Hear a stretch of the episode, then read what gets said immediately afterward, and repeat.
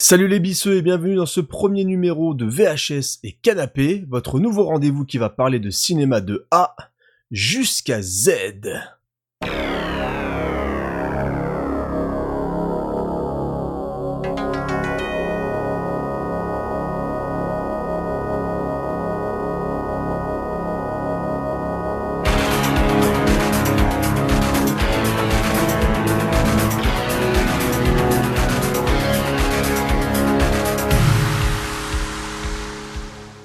autant vous dire que je suis ravi d'être là pour vous présenter cette nouvelle émission.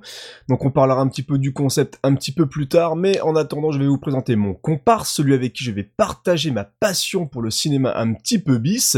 C'est Bilou, le plus grand fan de Chuck Norris au monde. Salut Bilou, comment ça va? Eh ben, euh, je suis au taquet là parce que ouais, gros sujet, un truc super intéressant dont on parle pas assez souvent.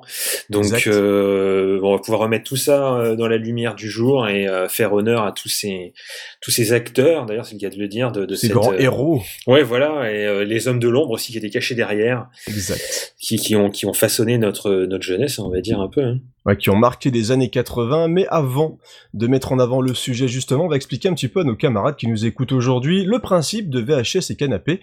Alors VHS et canapé, qu'est-ce que c'est? Bah tout simplement, c'est une émission comme on vient de vous le dire, à la gloire voilà, des héros d'action des années 80, de cinéma un petit peu gras.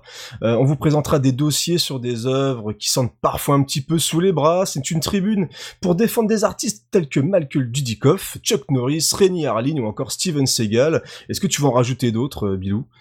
Oh bah, euh, il y en a tellement que on ne saurait pas où, par où commencer. Hein. Du, du Charles Bronson, même si c'était un peu malgré lui. Je ne sais plus qu'est-ce qu'il y avait d'autre, mais on les verra tous euh, au fur et à mesure. on va en aborder quelques-uns, comme notre ami Jean-Claude, euh, qui, a commencé d'ailleurs euh, avec avec le sujet du jour. Mais mais ouais, on leur fera tous honneur, j'espère. On, en reparlera. Et puis bah, si jamais on en oublie, j'espère que nos auditeurs nous, nous signe et nous diront qu'ils aimeraient bien qu'on parle de telle ou telle personne. en tout cas, on va essayer de rendre honneur, comme l'a dit mon camarade Bilou, à ces, voilà, ces séries B un petit peu oubliées, ces réalisateurs dont on se moque de temps en temps quand on voit un petit peu le résultat. C'est vrai que c'est pas toujours magnifique, mais en tout cas ils font de leur mieux, donc préparez les chips, sortez les bières. Euh, T'es prêt Bilou? On va éteindre les lumières Ah parfait, je suis toujours prêt, ouais. Toujours prêt pour un bon film. On prépare le pack et on appuie sur play.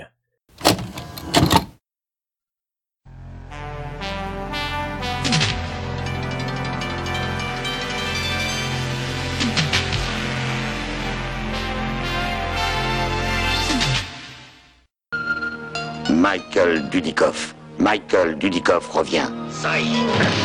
Dans American Warrior 2, il a maîtrisé des secrets vieux de mille ans. Craqué, il a appris à être un ninja. À nouveau, Michael Dudikoff est nanti d'une mission suicidaire dans un décor paradisiaque. Excusez-moi, oulala Il doit déjouer un complot qui menace le monde entier.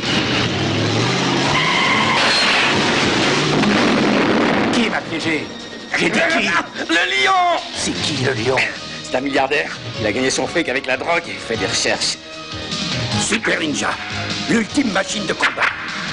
Comme un tigre, il ne connaît pas la douleur. Miracle, seule la haine l'inspire. Michael Dudikoff, c'est le ninja blanc. Charlie tour Il devra détruire l'empire criminel le plus puissant qui ait jamais existé. Il devra vaincre le plus féroce assassin. Et il n'a pas le droit d'échouer. Michael Dudikoff, le ninja blanc, et Steve James dans Le Ninja Blanc American Warrior 3.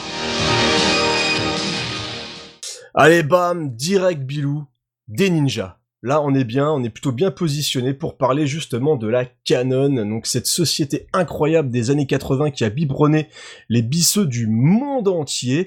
Euh, alors, avant de se lancer complètement dans ce dossier sur la Canon et donc de Manem Golan et de Yoram Globus, je vais te demander, Bilou, quelle était ta première expérience avec un film de la Canon?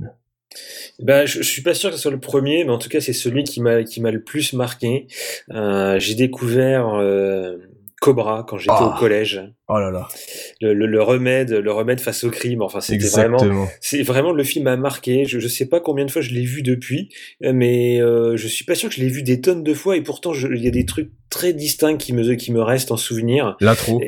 Ouais, enfin le, le, le, méchant avec sa tronche, son couteau géant, euh, euh, les, les, les, barrés, les fous furieux dedans. Et pour te dire aussi, euh, ça doit être à cette époque-là que je me suis baladé pendant pendant quelques jours avec des allumettes à la bouche et au collège pour te dire à quel point ce film a marqué, c'était terrifiant quoi, vraiment. Tu t'es dit je peux avoir la tronche de n'importe quoi avec cette superbe allumette j'ai la classe. C'est exactement ça, parce que Stallone est tellement la classe, un, film quand même, un gros film de poseur aussi, avec des ah, plans. Euh, et, et, en plus, hein, des, des plans qui ont été retirés, où normalement ça devait encore plus poser et encore être plus sanglant que ça ne l'était, alors que déjà ah, c'était déjà quand même bien hardcore pour l'époque.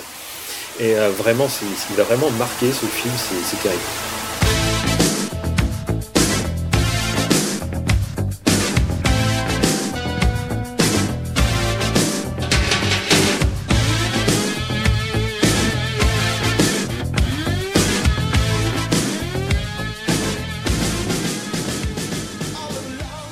Bah, c'est vrai que Cobra, c'est pareil, j'ai un grand souvenir de ce film-là. Alors euh, clairement, c'est un film qui est ultra violent, qui euh, qui pousse à l'autodéfense, mais je pense que plus que plus que Cobra, je crois que c'est compliqué parce que dès le, le, je crois que les premiers mots, c'est ce texte qui te dit que aux États-Unis, tu as un meurtre toutes les deux minutes, tu as un viol toutes les trois secondes. Enfin bref, défendez-vous, Américains, sortez les guns et allez buter tout ce qui bouge. Euh, et l'incroyable scène d'intro avec euh, cette prise d'otage dans le supermarché.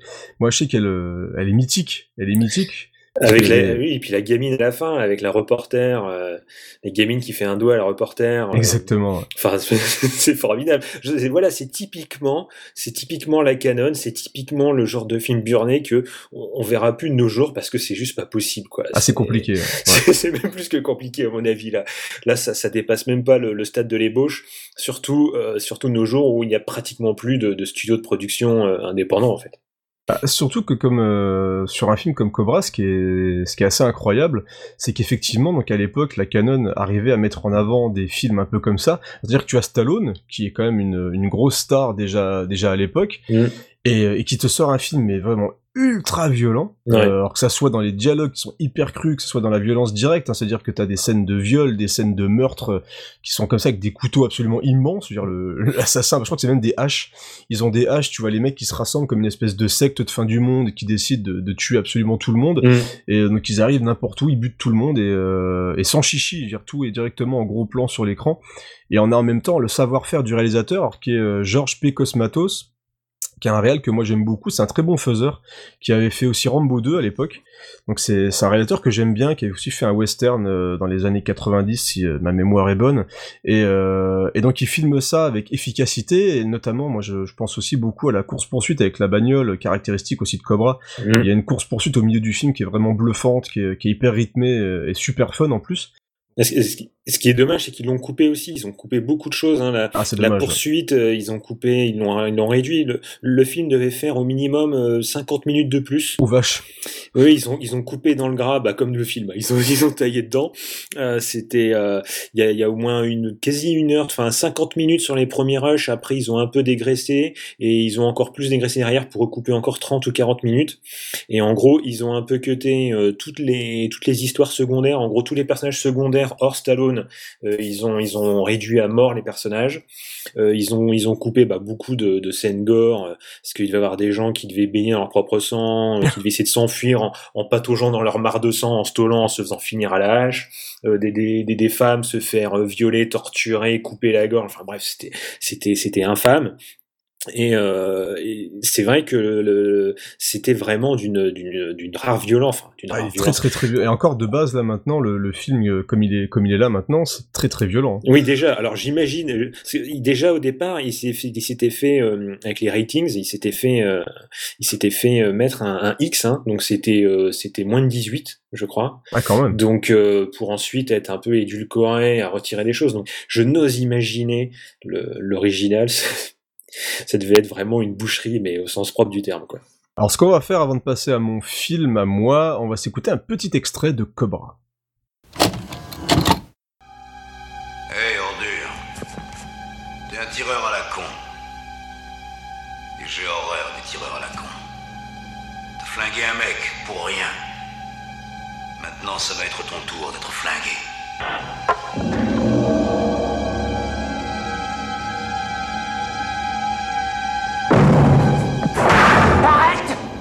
Allons, merde J'ai une bombe ici Je vais la tuer et je ferai sauter la baraque Vas-y. Je dois faire mes courses ailleurs. Alors, comme on vous l'a dit, hein, ça met dans l'ambiance directement. Moi, j'ai choisi de justement un petit passage dans l'intro où on a donc cette fameuse prise d'otage. Moi, j'adore cette scène. Je la trouve ultra efficace et ça pose directement le personnage d'emblée. Euh, alors, en ce qui me concerne, donc moi, ma, ma première expérience avec un film canon, donc j'étais euh, j'étais assez jeune. C'était dans les années 90, et je me dirigeais à Disneyland dans un bus. Donc forcément, des fois, les voyages sont longs et diffusent des films, tu sais, sur les, les écrans comme ça Mhm. dans le bus. Alors le mec devait avoir un sacré goût parce qu'il avait diffusé le Ninja Blanc.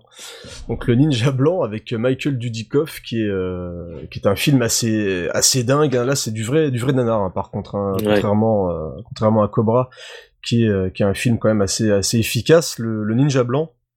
C'est pas un grand film, donc c'est. Alors je peut-être dire une connerie, mais là je, je pourrais vérifier, mais je crois que c'est aussi réalisé par Sam Fichtenberg, donc qui est le, justement le spécialiste ninja de la canon et qui a fait quasiment tous les films avec Michael Dudikoff et quelques-uns avec David Bradley d'ailleurs après.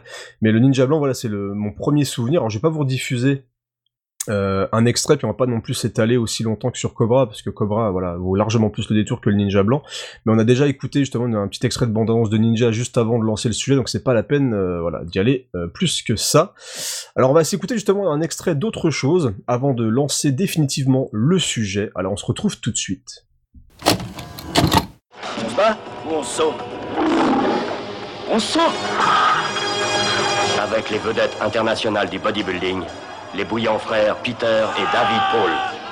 Thor, attends là, c'est Il en à est pas question. Il est Pas à moi, temps. je te dis. C'est moi qui vais le battre.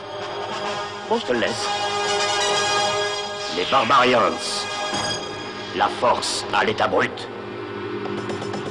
Allez, c'est parti, Bilou. Va falloir que tu bosses un petit peu. D'ailleurs, t'as énormément bossé, faut quand même le dire. hein. Il a fait un pavé, mais monumental. Dès que tu le lances sur des films avec Chuck Norris, Bilou, il est au taquet. Alors, on va se remettre dans le contexte. La canon, Bilou, qu'est-ce que c'est? Comment ça a commencé tout ça? Bah, la, la, la canon, en dehors d'être d'être l'objet de, de tous nos fantasmes Oui. euh, de- d'amateurs de, de nanar, et pas que de nanar de toute Non, façon. c'est hein, vrai, on verra. Il faut pas qu'on limite ça au nanar parce que même si c'est de la série B bien grasse, c'est pas forcément du, du nanar. Hein, un terme on l'entend d'habitude.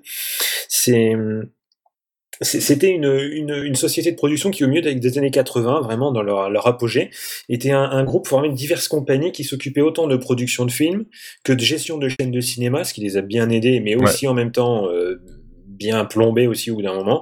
Et ils étaient gestionnaires aussi de droits de distribution sur le marché vidéo de films classiques, euh, c'est-à-dire de films des années des fois 40, 50, 60. Ils ont, ils ont pesé jusqu'à un milliard de dollars, ce qui, ce qui est franchement énorme ouais, c'est incroyable. hein. en, en sachant que ça avait coûté euh, 500 000 dollars à l'achat au départ, et euh, ils étaient devenus une des, enfin la plus grande maison de production indépendante, Ouais. donc des années 80, donc c'est-à-dire indépendance qui est le contraire de toutes les grosses maisons de production qui existent encore de nos jours. Ouais, c'est où important, là, le, il, y a, important de le voilà, il y a signaler. des comptes à rendre, disons, ça fonctionne pas du tout de la même manière. C'est pour ça que la Canon a fait autant de, de choses diverses et variées que pouvaient pas se permettre les, les autres maisons de production euh, à cette époque-là et même encore maintenant. Alors c'est c'est vrai que c'est important de le signaler, comme je le disais, parce que ju- justement, euh, là où on parlait de Cobra tout à l'heure, c'est qu'il y avait une, une liberté euh, qu'il n'y a nulle part ailleurs. Et c'est vrai que c'est pour ça qu'ils ont réussi à récupérer euh, des fois certains cinéastes. Alors, on en parlera un petit peu après, on dira peut-être notre avis et de savoir pourquoi ils étaient allés voir les, les gens de la Canon. Mais c'était vraiment une maison de production qui était entièrement libre, entièrement indépendante, où les deux dirigeants, donc Nolan, euh... merde, pas pas Il n'était pas Euh, encore là, lui. Ouais, euh, donc Globus et euh, ah mince, j'ai Golan. Golan et Globus, je sais pas pourquoi je parle de réalisateur de Batman. Euh, Golan et Globus, donc il avait, il faisait vraiment ce qu'il voulait. Et justement, c'est peut-être le problème, hein, parce qu'avec Golan, parce qu'il était très très Mm. dur à, à essayer de canaliser, parce qu'il a énormément d'énergie, il avait une envie de cinéma assez folle, mais euh, le fait que le studio soit indépendant, c'est vraiment important de se, se mettre dans le contexte de l'époque, et encore maintenant, ça n'existe quasiment pas, quoi. Mais alors avant d'en arriver là, avant d'arriver à, ce, à cet euh, la, Canon existait déjà avant, euh, elle a été créée en 1967, elle s'appelait la Canon Films. Donc Canon, un pas canon comme vous pouvez l'entendre à l'époque de nos journaux télévisés français. Quand on en parlait, euh, Quand on voit quelques extraits de l'époque, c'est assez rigolo. C'était donc une, société de production euh, qui avait été créée par deux types dans leur vingtaine et qui s'amusait en gros à, faire des versions américaines de, de films suédois, de films suédois. Euh, d'ailleurs en Suède il fait froid, mais pourtant dans leurs films, bah, tout le monde était à poil. Donc ce qu'on appelait des nudies, hein, c'est des, des films, voilà, c'est la fin des années 60, c'est libération sexuelle, c'est des films qui se sentaient obligés de, de, rajouter des femmes nues un peu partout, sans réelle raison, parce que bah on peut, donc bah on le fait. C'est chouette. Hein voilà, oui, c'était l'époque. Hein, euh, c'était. Pourtant, il fait pas chaud là-bas, hein, mais bon. Ah, euh, apparemment, c'était pour les réchauffer aussi. Mais bon. euh, ils ont essayé aussi de se tourner vers des films un peu plus conventionnels, en gardant comme objectif de se limiter très fortement sur le budget, un maximum 300 000 dollars. 300 000 dollars, c'est pas grand-chose, même pour l'époque. Et ils ont réussi quelques quelques succès critiques populaires avant de se retrouver en difficulté financière, ce qui est somme toute au final le haut de toutes les boîtes de production quand on regarde leur histoire, à un moment ou à un autre, se retrouve toujours en difficulté. Et euh, il y a toujours quelqu'un qui arrive, hein, généralement, pour les reprendre ou les remettre d'aplomb. Et là, c'est là qu'arrivent nos, nos, deux copains, hein, donc Manem Golan euh, et, euh, et Yoram Globus. alors, qu'est-ce qu'ils vont faire ces gars-là? Et pour combien ils vont racheter donc la Canon, donc ils débarquent euh, aux États-Unis, les mecs, et ils se disent allez, on va tenter notre chance et on va racheter donc la Canon Film pour combien, Bilou? 500 000 dollars, hein, ce, qui, ah. ce qui est pas, ce qui est pas énorme, ah. sachant ce qu'ils vont en faire. C'est peanuts, hein. Mm. C'est peanuts, euh, et donc ils vont se lancer dans la production. Donc euh, tu l'as dit, la Canon au départ faisait des nudies, et donc ils étaient pas très très loin de, de refaire les mêmes choses au tout début. Mm. Parce qu'il devait se dire un petit peu, bon, on va tenter un petit peu notre chance dans la série B, euh, voir un petit peu la série Z. Et c'est vrai que c'est principalement des films d'horreur hein, qui vont être faits, euh, qui vont être faits au tout début. Donc ils ont, euh, ils ont produit des films comme Schizoïde. on a eu Dr. Ekill and Mr. Hype, donc on a aussi quelques films un petit peu dénudés, principalement voilà, les actrices se font un petit peu un petit peu tripoté dans tous les sens, mais euh, Manem Golan va essayer, va tenter sa chance à la réalisation, puisqu'il était quand même déjà réalisateur avant, et donc il va tenter The Apple, une, une, comédie musicale un petit peu autre, on va dire, hein, euh, avec une espèce de société qui domine le monde. Alors peut-être que c'était visionnaire, hein, que la pomme domine le monde entier. Mmh. Mais euh, quel est le rapport avec The, Apple? Je, Non, c'est assez compliqué. Le, peu d'images qu'on voit, parce que j'ai pas osé regarder le film en entier, mais c'est vrai que quand on voit les images, on voit des mecs avec des têtes d'ours, on voit des gens danser en fluo. Enfin, c'est assez particulier. C'est très hippie. Hein. Ah, c'est très hippie. C'est une vision hippie de Manen Golan, et on va le voir au fur et à mesure de sa carrière. Il a un peu une vision de la vie euh, différente. Oui, peut-être que c'est des hippies version, version Israël, mais en tout cas, le film, voilà, visuellement, ça pique méchamment les yeux, c'est hyper kitsch. C'est mhm. même au-delà du kitsch, et ça a été un bid monumental. Mais euh, voilà, donc c'était leur première, leur première réalisation. Autant dire que c'était pas, c'était pas trop trop la fête au niveau de la Canon pour l'instant.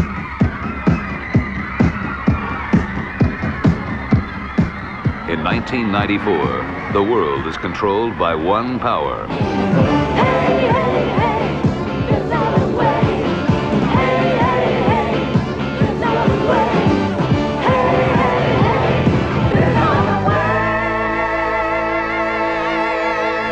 The apple is success. Alors des deux, bah, Golan était le, le, créatif, hein, le réalisateur parfois, il s'est mis, il s'est mis derrière la caméra un certain nombre de fois pour euh, pour leur propre film.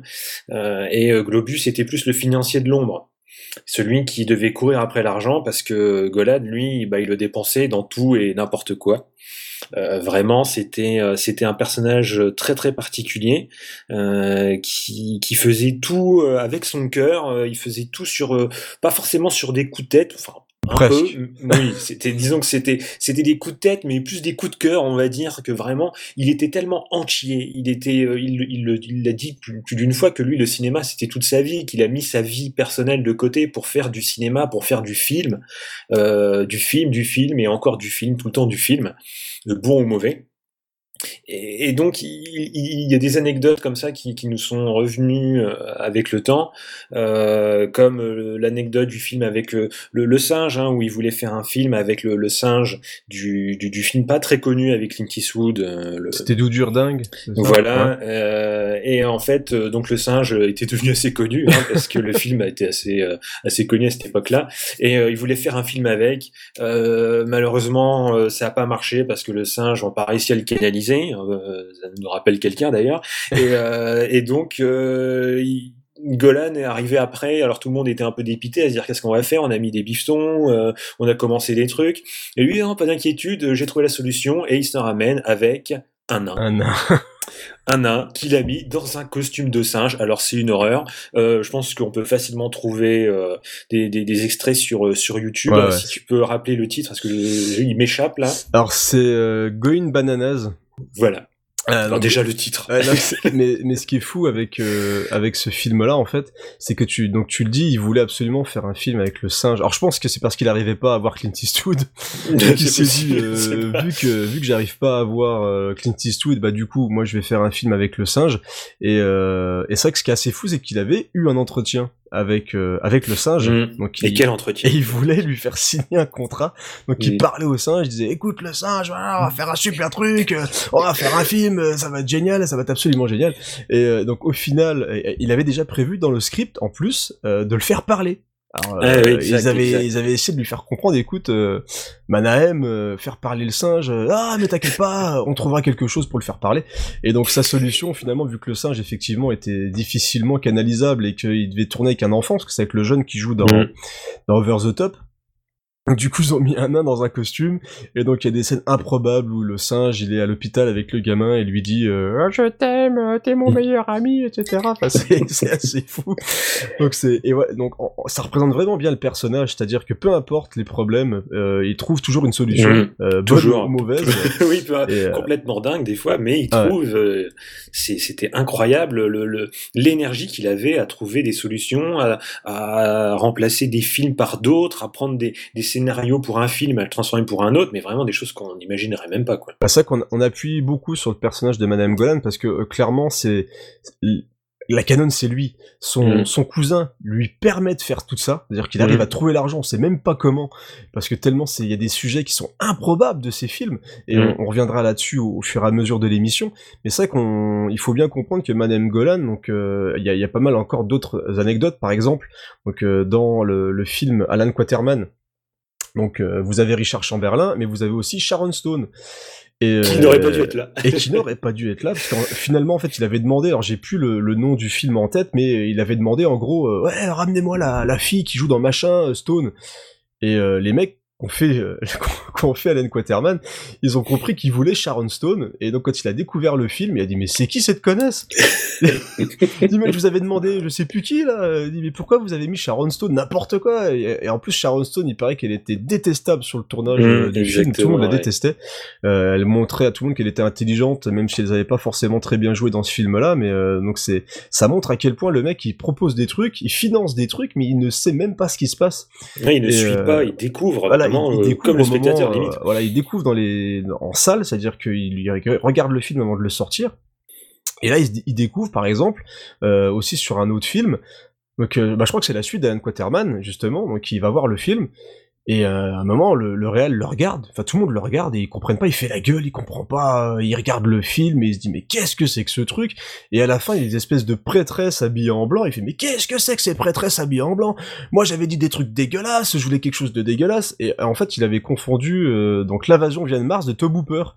Et donc il a regardé tout le film en pensant que c'était un film de Tob Hooper avec une invasion martienne sur Terre, et, et en fait il s'est complètement planté le film. Donc, et des anecdotes comme ça, il a vraiment plein c'est-à-dire que le, mec euh, se débattait pour trouver. Euh, il veut faire des films. Je fais des films, je fais des films, je fais des mhm. films. Et, euh, et, au final, après, il lance des sujets et ils les font tellement vite et dans l'urgence que bah, il vérifie même pas forcément ce qui se passe. Il va jamais sur les tournages et, donc il est, il est un peu en roue libre. Donc c'est ce qui va expliquer un petit peu le bordel de la filmographie de la Canon. D'ailleurs, on va, on va encore avancer un petit peu, mais on va s'écouter un nouvel extrait de film. On va se faire plaisir. Hein. Mes sœurs ne le connaissent pas, et pourtant on s'est mariés en août 31.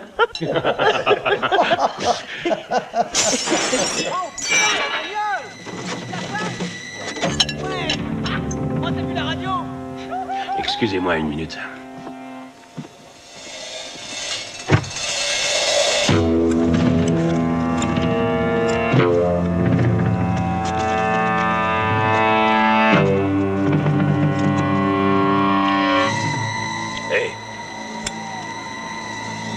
Problème Quoi Cette voiture, qu'est-ce que vous en faites Tire-toi de là, du coup. Tu veux aller taille-toi. On la pique, cette tire. Ça te regarde, tête de gland C'est ma voiture. Hein On va te crever.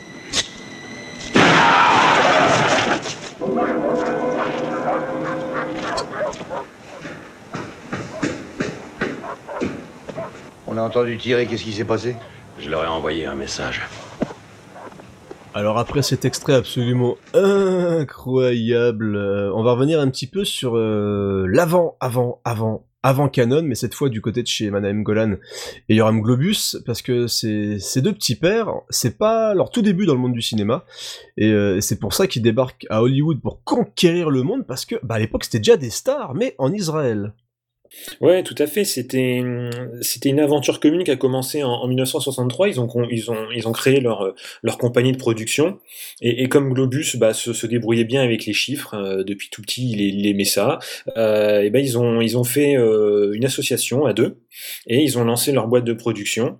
Ils ont un petit peu ramé tout au début, mais très très vite ils ont commencé à enchaîner les succès, les succès bon qui étaient vraiment très euh, israélo-israélien. Hein. Vraiment, Ouais, c'était très focalisé sur sur euh, le, le- toutes les coutumes. Vraiment, c'était c'était difficilement exportable. Même si quelques films quand même sont quand même exportés à l'étranger, euh, pas forcément aux États-Unis, mais plus en Allemagne, euh, un peu en Europe, tout ça. Il y a des il y a des films qui ont quand même plutôt bien marché dans dans dans à, à l'étranger. Et euh, ils ont ils ont fini sur un, énorme carton en, en 78. Euh, c'était le film, c'était Lemon Pop Cycle. C'est une sorte d'ancêtre d'American Pie un peu hein, pour pour faire une, une image, euh, une corrélation avec maintenant. Et euh, pour dire, c'était, je ne sais pas si j'ai cherché, je j'ai pas trouvé si c'était encore le cas maintenant, mais euh, il a été le plus gros succès cinématographique israélien. Ouais, c'était Euh, énorme. Moi, j'avais- j'ai pas les chiffres non plus, mais Jusque, termes de sortie, jusque c'était fou. maintenant encore, normalement, euh, je pense, je- sinon non, je pense qu'on aurait été au courant. Donc pour vous dire, hein, c'était en 1978, ça a fait un carton monumental, et euh, donc fort de ce succès, bah, ils ont justement se sont dit, bah voilà, allez, on, maintenant on va conquérir, euh, on va conquérir le monde, et surtout euh, les États-Unis, quoi. Alors on part à Hollywood et là on va le voir, la, carrière est complètement différente. Donc il passe de stars, euh, de grosses grosses stars du cinéma à Israël, vraiment du Hollywood israélien. Ils étaient reconnus, ils ont gagné des prix, ils ont réussi à exporter leurs films. Donc ils rachètent la Canon, ça on l'a vu déjà tout à l'heure. Ils ont déjà commencé à se faire un petit peu la main sur quelques productions. Et les mecs, ils vont devenir experts en série B quand même d'action. Donc on verra un petit peu le, le reste après, mais là on va rentrer dans ce qui nous intéresse vraiment. Hein, Bilou, je pense Ah que oui, c'est oui. les films un petit peu plus gras, les films avec la testostérone, avec euh, voilà nos idoles. Des moustaches, euh, des voilà. barbes. Voilà, il y a de la moustache, il y a de la barbe, il y a des lance-roquettes, il y a du gun, il y a du karaté, des ninjas. Donc avec Chuck Norris, Sylvester Stallone, euh, Michael Dudikoff, il y avait aussi Dolph Lundgren dans quelques films. Donc Mm. on va on va revenir sur ce qui a fait notre enfance, sur ce qui a fait notre culture cinématographique, ce qui nous a un petit peu fait hein, en tant qu'homme. Donc c'est Ah oui. les, les séries B burnées, un petit peu foireuses quand même de temps en temps. Mais euh, donc après le rachat de la Canon, après leur petite tentative, et ben les films d'action commencent à arriver. Alors on va on va commencer à parler de quelques quelques sagas parce qu'ils ont repris quand même aussi la, la licence donc le les justice le, justi- le justicier pardon dans la ville Mm. avec Charles Bronson, ils vont en faire une une sorte de BD trash quand même, hein, ça part complètement euh, complètement Ah oui, ça, va, ça va très très loin. hein. Euh, De nos jours aussi, hein, c'est plus possible. Non, Aller flinguer ouais. des noirs euh, à tour de bras dans des villes, c'est c'est plus possible de nos jours. J'irais tant mieux peut-être aussi d'ailleurs. Oui, Mais euh, mais oui, ça a été très loin. hein. Ils ont ils ont ils ont repris la licence un peu euh, à partir du deuxième. Ouais. Et euh, jusque ils en ont fait euh, quatre voire Alors, je même sais plus si cinq. c'est 4 ou 5 ouais quand même. hein. Bah Ouais. 4, 4 sous la Canon et le cinquième c'était euh, c'était pas sous la Canon mais bon on en C'était reparlera plus tard. oui, ça a été vraiment il s'appelait l'ultime combat mais je pense que c'était l'ultime de trop. hein. Il était en déambulateur euh, Charles Bronson, il faisait ah, il voulait même plus, Ouais, il ouais. voulait plus, ils ont réussi à le convaincre, on sait même pas comment. Bah, euh, chèque, argent. possible. hein, Ouais, ouais. Il, il devait être très très efficace pour convaincre un Menahem, je pense, parce que quand même, à mon avis, Avec il a convaincu, euh, oui, il a convaincu beaucoup de monde de faire des trucs vraiment très improbables. Et donc, euh, donc on a eu les justiciers dans la ville, donc euh, comme je l'ai dit, qui devenaient de un peu de pire en pire. Le deuxième, ça allait encore, même si euh, il poussait encore plus le côté viol, le côté trash, le côté Mhm. meurtre, euh, autodéfense. Mais donc on a l'arrivée quand même de ta star, de ton idole, Ah oui. Chuck Norris. Euh, alors c'est, je crois que c'est Avec le- ses poils de torse et sa barbe. je sais plus si c'était lui qui, a- qui avait été signé en premier pour plein de films ou si c'est Bronson, mais euh, Chuck Norris, je crois que c'est le premier à avoir signé vraiment un contrat d'exclusivité pour euh, pour la boîte Canon, parce que justement les, les stars hollywoodiennes ont signé des contrats avec la Paramount, avec la Warner, etc. Donc Madeleine, Mhm. il s'est dit moi aussi. D'ailleurs, je crois que il y a son, cousin a découvert après qu'il avait dépensé je sais plus combien de millions pour pour Chuck Norris, pour ce karatéka qui avait un petit peu brillé dans le film avec euh, Bruce Lee. avec Bruce Lee. Mm. Euh, donc c'était euh, la fureur, euh, la fureur du dragon. Mm, il me semble. Le combat ouais, final. très très bon film Mm. et peut-être le meilleur de, de Chuck Norris. mais là c'est encore un autre débat. Mais en tout cas voilà, Chuck Norris débarque et on a donc droit à des superbes licences comme Portée disparue, Delta Force. Il y a eu Invasion USA et au lieu de s'arrêter sur les autres films, il y a un film que tu kiffes. Il y a un film que tu aimes d'amour, Ah oui. c'est Invasion USA de Joseph Zito.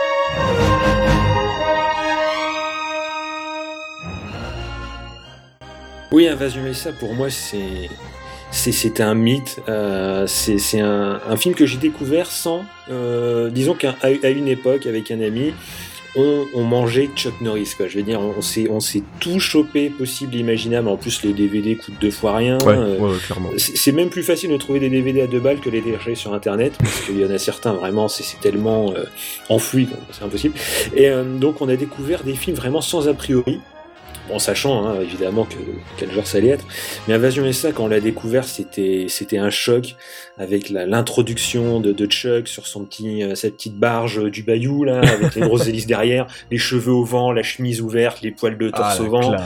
C'était c'était c'était c'était extraordinaire, vraiment. euh, Une révélation. Ah oui, oui, mais euh, on, a, on a rarement rêvé autant avec ce film parce que c'est du grand n'importe quoi. Euh, c'est des Russes et des, des, des Cubains, des Syriens, des Libyens, des je sais plus quoi qui déboulent les États-Unis sur des barges du débarquement de la Seconde Guerre mondiale. C'est vrai que c'est un débarquement, ils arrivent à je sais pas combien de camions à l'arrache comme ça, il y a tous les 4x4 qui descendent, des tanks, il y a, il y a tout pour, ouais, pour conquérir carrément les États-Unis. C'est- Ah oui, et puis en plus, malade. on va se dire, mais encore une fois, Steven avait raison, la CIA, c'est des incapables, parce qu'ils ont rien vu venir. Les mecs, ils ont déboulé je ne sais pas combien. Euh, et le seul rempart contre l'invasion communiste, évidemment, c'est notre Tchekouné adoré. Mais ce qui est marrant, c'est que tu dis le seul rempart, mais c'est vraiment le Oui, seul rempart. Parce que le, personne, les autres se font tous flinguer. Euh, disons que les méchants utilisent une technique de guérilla très très fourbe. Hein. Euh, Ils se déguisent en flics et ils vont flinguer des, des, des immigrés mexicains pour que les gens se rebellent contre la police. Euh, ils vont détruire des sapins de Noël. C'est c'est ça. Ah ouais, non, là, les gens pendant. Noël Ouais, ouais. bazooka. Enfin bref, c'est- c'est c'est des, vraiment des, des grosses salauds qui s'attaquent au mythe du Père Noël. Et euh, donc Chuck s'impose. Hein. Et c'est même des salauds parce qu'ils s'attaquent même aux enfants. On le voit pas directement. Ouais. Mais les mecs, ils font péter des manèges, ils font péter des bus scolaires. Et heureusement que Chuck est là parce que euh, c'est sacrément le bordel. On se demande ce que fout l'armée d'ailleurs. Et heureusement, il y a Chuck. Ah, il y a que lui. Mais c'est ça qui est incroyable dans ce film-là, c'est que on, on en parlait en off quand on préparait l'émission. Moi, ce film, il est, il est incroyable parce que déjà la technique Madame Golan euh, frappe encore. C'est un montage mais nawakissime. Mm. Euh, ils ont tout coupé. C'est-à-dire Oui, niveau, euh, ils au ont fait niveau des scénario, scénarios dedans. Mais oui, niveau scénario, des personnages, on se demande de, à quoi ils servent, on ne sait pas trop. Il y a, il y a une introduction, on ne sait pas quel est le rapport avec le film. C'est vraiment, c'est très décousu. C'est, c'est plein de, de, de bouts de Chuck Norris qui, Qui débarque. qui démonte, ouais, qui débarque, qui démonte des, des méchants terroristes euh, d'une manière, à chaque fois une nouvelle manière hein, de, de, de flinguer du terrorisme. et à chaque fois qu'il en flague un, il y a une punchline. Oui, alors oui, ce film est aussi mythique par toutes les les, les, répliques, et, mais vraiment, euh, je, je sais pas si c'est encore là. Il faudrait avoir de la VO, mais c'est très dur aussi d'avoir de la VO sur ce genre de film. Mais, mais je pense aussi que la VF aussi fait Ah, elle est formidable la VF. que, que le film et beaucoup de ces films de, de cette époque sont, sont pour nous monumentaux parce que les, les traductions, les mecs se font plaisir, ils ont sorti des, des, des vannes terribles. Hein, la, la bite dans le Tupperware, c'est génial, mais qui oserait faire ça? De nos jours C'est extraordinaire. Elle et elle sort, et elle sort toute seule, quoi. Ah ouais. dire, c'est, c'est, tu quand même bavé sur les rouleaux, euh, enfin bref, tout c'est, c'est tout, tout est formidable dans ce film. Il faut le voir au moins une seule fois hein, pour se faire une idée. C'est que tout est outrancier dans Invasion USA, tout va, tout va trop loin, et c'est peut-être l'apogée. Même si Ah, même, eu d'autres. D'ailleurs, hein. oui, tout va trop loin. Et même le, le, le, comment dire, le duel final, parce que généralement on fait un duel avec des flingues. Mais non! Dans Invasion USA, Chuck Norris, il fait un duel à coups de bazooka à 5 mètres de distance, quoi. C'est, voilà. il explose le mec. Oui, oui, c'est, c'est, euh, hein, on va pas spoiler, hein, le méchant perd forcément à la fin. Ah ouais, mais vraiment, c'est, je pense que là, il a, il a tellement perdu qu'on le retrouvera plus. Faut aller les plonger Euh, sur le sol en bas. C'est, c'est, c'est extraordinaire, c'est, c'est du too much euh, de chez too much, vraiment. C'est, c'est, tout est too much, c'est, beau, c'est, c'est formidable. D'ailleurs, je crois que le, le méchant c'est Richard Lynch, si, Oui. euh, si, je me, si je me trompe pas. Et, et c'est vrai que ce que je disais tout à l'heure, ce qui m'a, moi, ce qui m'avait choqué, c'est que donc t'as as des scènes où t'as donc les terroristes débarquent, ils flinguent tout le monde, et là, hop, Chuck il arrive, boum, il les défonce, Mm. petite punchline, et hop on coupe. On arrive dans une autre scène. Les terroristes font un truc, ils préparent un coup, hop, Chuck Norris débarque, il leur défonce la gueule, et là, Voilà. une petite punchline, et, il- et il disparaît. C'est-à-dire, c'est, là, c'est, comme un fantôme qui, qui Mhm. regarde un petit peu, il est au-dessus comme ça, il voit ce qui se passe, et puis t'as Chuck Norris qui débarque pour botter le cul de tout le monde. Et, et c'est vrai que du coup, t'as une impression de flottement dans, dans cette espèce d'intrigue, où un peu de tout le long, bah, c'est de la baston, des explosions. Il y a, y a une, une anecdote qui est sympa sur, euh, sur le film d'ailleurs, au niveau de comment ça a été tourné, c'est qu'il y a donc euh, un aéroport qui devait être agrandi. Et donc il y a un pâté de maison entier, ils leur ont dit bah écoutez Banco, vous pouvez tout faire péter si vous en avez envie. Donc du coup t'as Chuck qui débarque avec un 4x4 dans un centre commercial, mais quand tu dis il, il débarque, il défonce absolument Oui, tout. littéralement, oui. Ouais, il, il défonce tout le centre commercial. Après, t'as une scène où il lance des roquettes dans toutes les maisons. Donc, c'est-à-dire qu'il y en a une, deux, trois, quatre. T'as au moins euh, 20 explosions de suite avec des maisons qui explosent. Sans sont- recharger, Ah non, bah, sans recharger. Pourtant, c'est un lance-roquette. Hein, mais euh, donc, il recharge pas, il défonce tout. Donc, c'est c'est vraiment le film du, du, du n'importe quoi à la, à la gloire des États-Unis. Puisque bien sûr, les États-Unis en sortiront largement grandis euh, et qu'ils défoncent tous les étrangers possibles et que voilà, la, la justice est rendue grâce à Chuck Norris dans donc Invasion USA. Allez, on se fait plaisir. Un nouvel extrait. Leur cible, les États-Unis d'Amérique. Leur objectif, le contrôle du pays. Dans quelques heures, demain, l'Amérique aura changé de visage. Aujourd'hui, un seul obstacle se dresse contre leur projet. C'est fini pour toi.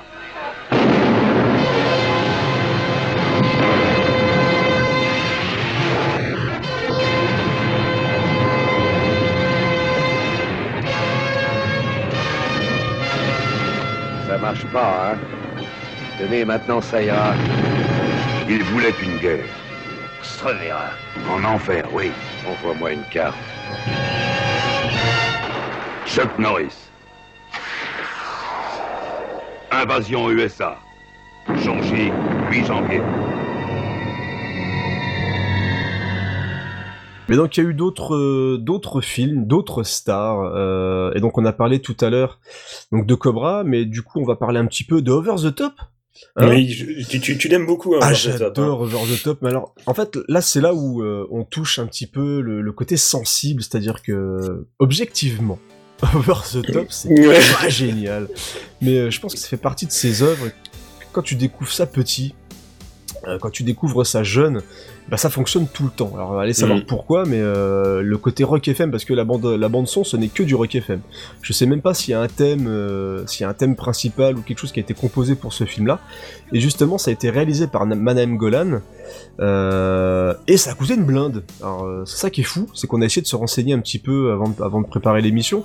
C'est que ce film-là a coûté une blinde. Alors il y a, je sais que c'est un des plus gros cachets, je crois, de Stallone, donc à l'époque, hein, parce qu'après il, il oui. il a pris Parce que beaucoup pour plus. l'avoir, pour l'avoir justement. Bah, parce ils qu'il voulait dit- pas bosser avec la Oui, Canon. il voulait pas. euh, on, leur, on- on leur disait euh, à, la, à la Canon, euh, Stallone, attendez, euh, c'est 6 millions. euh, et bah, euh, Menahem, ah bah moi, je en propose 10. Exactement. Voilà. Bon, bah, bah, Stallone, il est venu. hein. Il est venu quand même parce que ouais, donc au début Stallone a dit moi je veux pas, je suis trop cher, 6 millions. Mais oh oh, moi je suis Manem Golan. J'ai un super film avec un camion. c'est formidable. Je te file C'est 10 millions extraordinaire. de dollars. Et donc il y a le reste qui est passé dans le film. Donc bah c'est le, le film Bras de fer, hein, Over the Top. Donc on a. Alors c'est quand même un petit peu à l'image de Stallone, c'est-à-dire où il a, il est avec son fils, un petit peu cool. Enfin il veut récupérer son fils, sa femme, son ex-femme est malade. Elle va bientôt mourir et donc il décide de passer un petit moment avec son fils. c'est presque, c'est pas un enlèvement, mais presque. C'est-à-dire que donc il a le beau-père qui veut pas du tout laisser le fils partir avec avec Stallone, et donc il l'embarque et il voyage dans ce camion. Il y a des liens qui vont se créer, ils vont apprendre le bras de fer, à devenir des hommes, à s'aimer. euh, donc c'est voilà, c'est c'est beau, c'est c'est- c'est juste ça. Voilà, c'est Madame Voilà. Qui raconte euh, l'histoire d'amour entre euh, l'histoire d'amour, l'amour qui qui naît entre un, un père et son fils, et c'est Mm. beau tout simplement. C'est avec du rock FM, on est là, on se balade, on retourne la casquette, euh, il y, a, il y a des méchants qui mangent leurs cigares. euh, Enfin, voilà, c'est le C'est pas violent, c'est familial. et en plus, c'est vrai, il ne tue personne. Mm. C'est un des rares films où Stallone ne tue personne, donc on est loin de Cobra, hein, justement. Oui, je pense que il a dû compenser un peu. je pense, voilà, c'est ça, il s'est dit, genre, tue plein d'un côté, et puis j'en tue plus du tout de l'autre côté. Et donc on a un film qui, bah, ok, c'est un peu ridicule, c'est pato, mais c'est plein de bons sentiments. Mais je trouve que ça marche. Voilà, donc c'est pas vraiment du actionnaire, parce qu'on est plus dans le drame, mais avec euh, à la fin quand même un gros tournoi de, de bras de fer. Et à la fin, voilà, Stallone il gagne, il a un camion tout neuf, et son fils il le kiffe. Et ça, c'est chouette. Je pense que même le beau-père le kiffe à la fin. C'est comme à la fin de, de Rocky 4, euh, où même les Russes aiment euh, Rocky.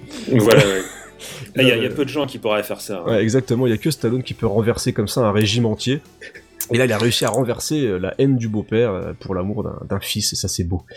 Euh, mais donc, la canon, après ces bons sentiments, c'est aussi des Ninjas. Ninja Eh oui, eh oui, eh oui. Et donc, le premier film de Ninja, donc c'est Hunter the Ninja.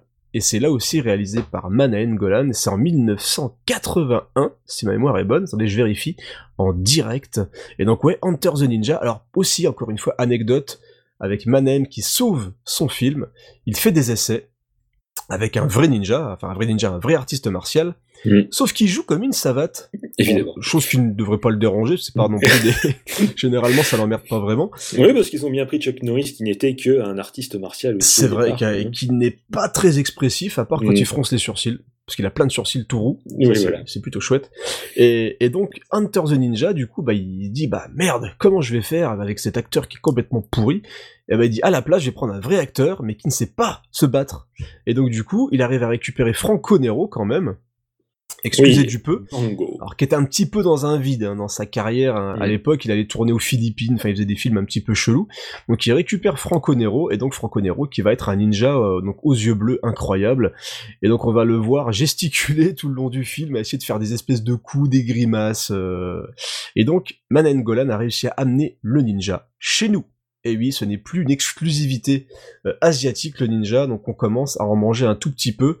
Et c'est là où arrivent bah, les séries fameuses de American Ninja avec la grande star Michael Dudikoff. Euh, Pour l'anecdote, d'ailleurs, euh, il pensait à Chuck Norris au départ. Ah oui, c'est vrai. Mais Chuck, alors bah, c'est formidable, Ouais, ouais. Chuck ne voulait pas. Il, disons, il- s'il faisait un film, Chuck, c'était en tant que Chuck Norris. Voilà, et il ne voulait pas être masqué. Voilà, il voulait apparaître Ah, en tant que lui-même, que dans toute sa gloire et, et sa pilosité. Parce Donc, que je pense qu'avec sa choucroute, ça rentrait pas, hein, le masque Oui, à mon avis aussi. ouais.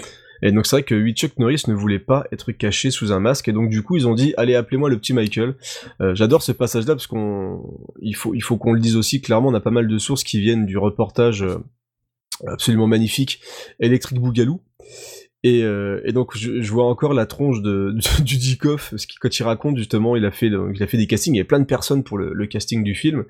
Et euh, là, Dudikoff, il dit, bah allez, dis, appelez-moi le petit Michael. Euh, alors Michael, tu vas être une star, je vais faire de toi une star, tu verras, tu feras Superman, tu feras Spider-Man, tu feras absolument tous les films. Et le pauvre Michael Dudikoff, il a fait que des films Ninja. ninja. Euh, ils lui ont rien donné d'autre. Donc du coup, il a, fait, il a enchaîné au moins, je crois, 6 ou 7 euh, American Ninja avec des collaborations avec David Bradley, un sous, encore un sous combattant, sous-acteur, et qui a fait quelques films canon encore un petit peu après. Mais donc euh, voilà, les films de ninja, mais ça a cartonné en plus, hein. c'est des films qui ont, bah, du coup, qui ont été vendus un petit peu partout dans le monde. Donc il y a eu American Ninja 1, American Ninja 2, American Ninja 3, American...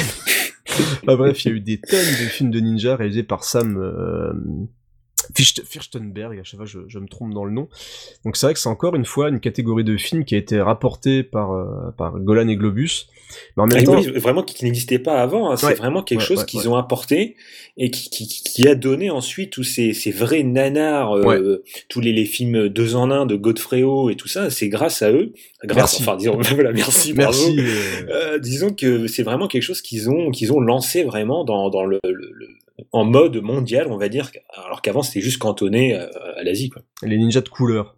C'est grâce à eux qu'on a eu des ninjas de toutes les couleurs, des ninjas Ouais. bleus, jaunes, verts, enfin bref. Les Power Rangers, La, la, discrétion, la discrétion assurée, euh, les Mm. ninjas version Golan et Globus. Et oui, c'est vraiment eux qui ont apporté la, la folie ninja à l'époque, dans les années 80. Et on en a eu des tétrachiers. Alors vraiment, la plupart de mauvais goût. hein. De toute Ouais. façon, euh, les, les vrais films de, de combat ninja étaient quand même restés en Asie. hein. Ils avaient pas réussi à les ramener avec. Mm. Euh, vu qu'en fait c'était un petit peu, et c'est un peu le problème, encore une fois, de, de Mana- notre cher Manahem, c'est que c'est la vision du ninja par Manahem Golan. Voilà. Oui, euh, c'est des ninjas euh, juifs. voilà, c'est là c'est le ninja juif. Du coup, et c'est un peu le, le problème, c'est qu'il a aussi ramené euh, des fois euh, des, des comédies. Il a essayé de faire des comédies, mais avec euh, vraiment des. Bah, il y a eu un remake d'ailleurs.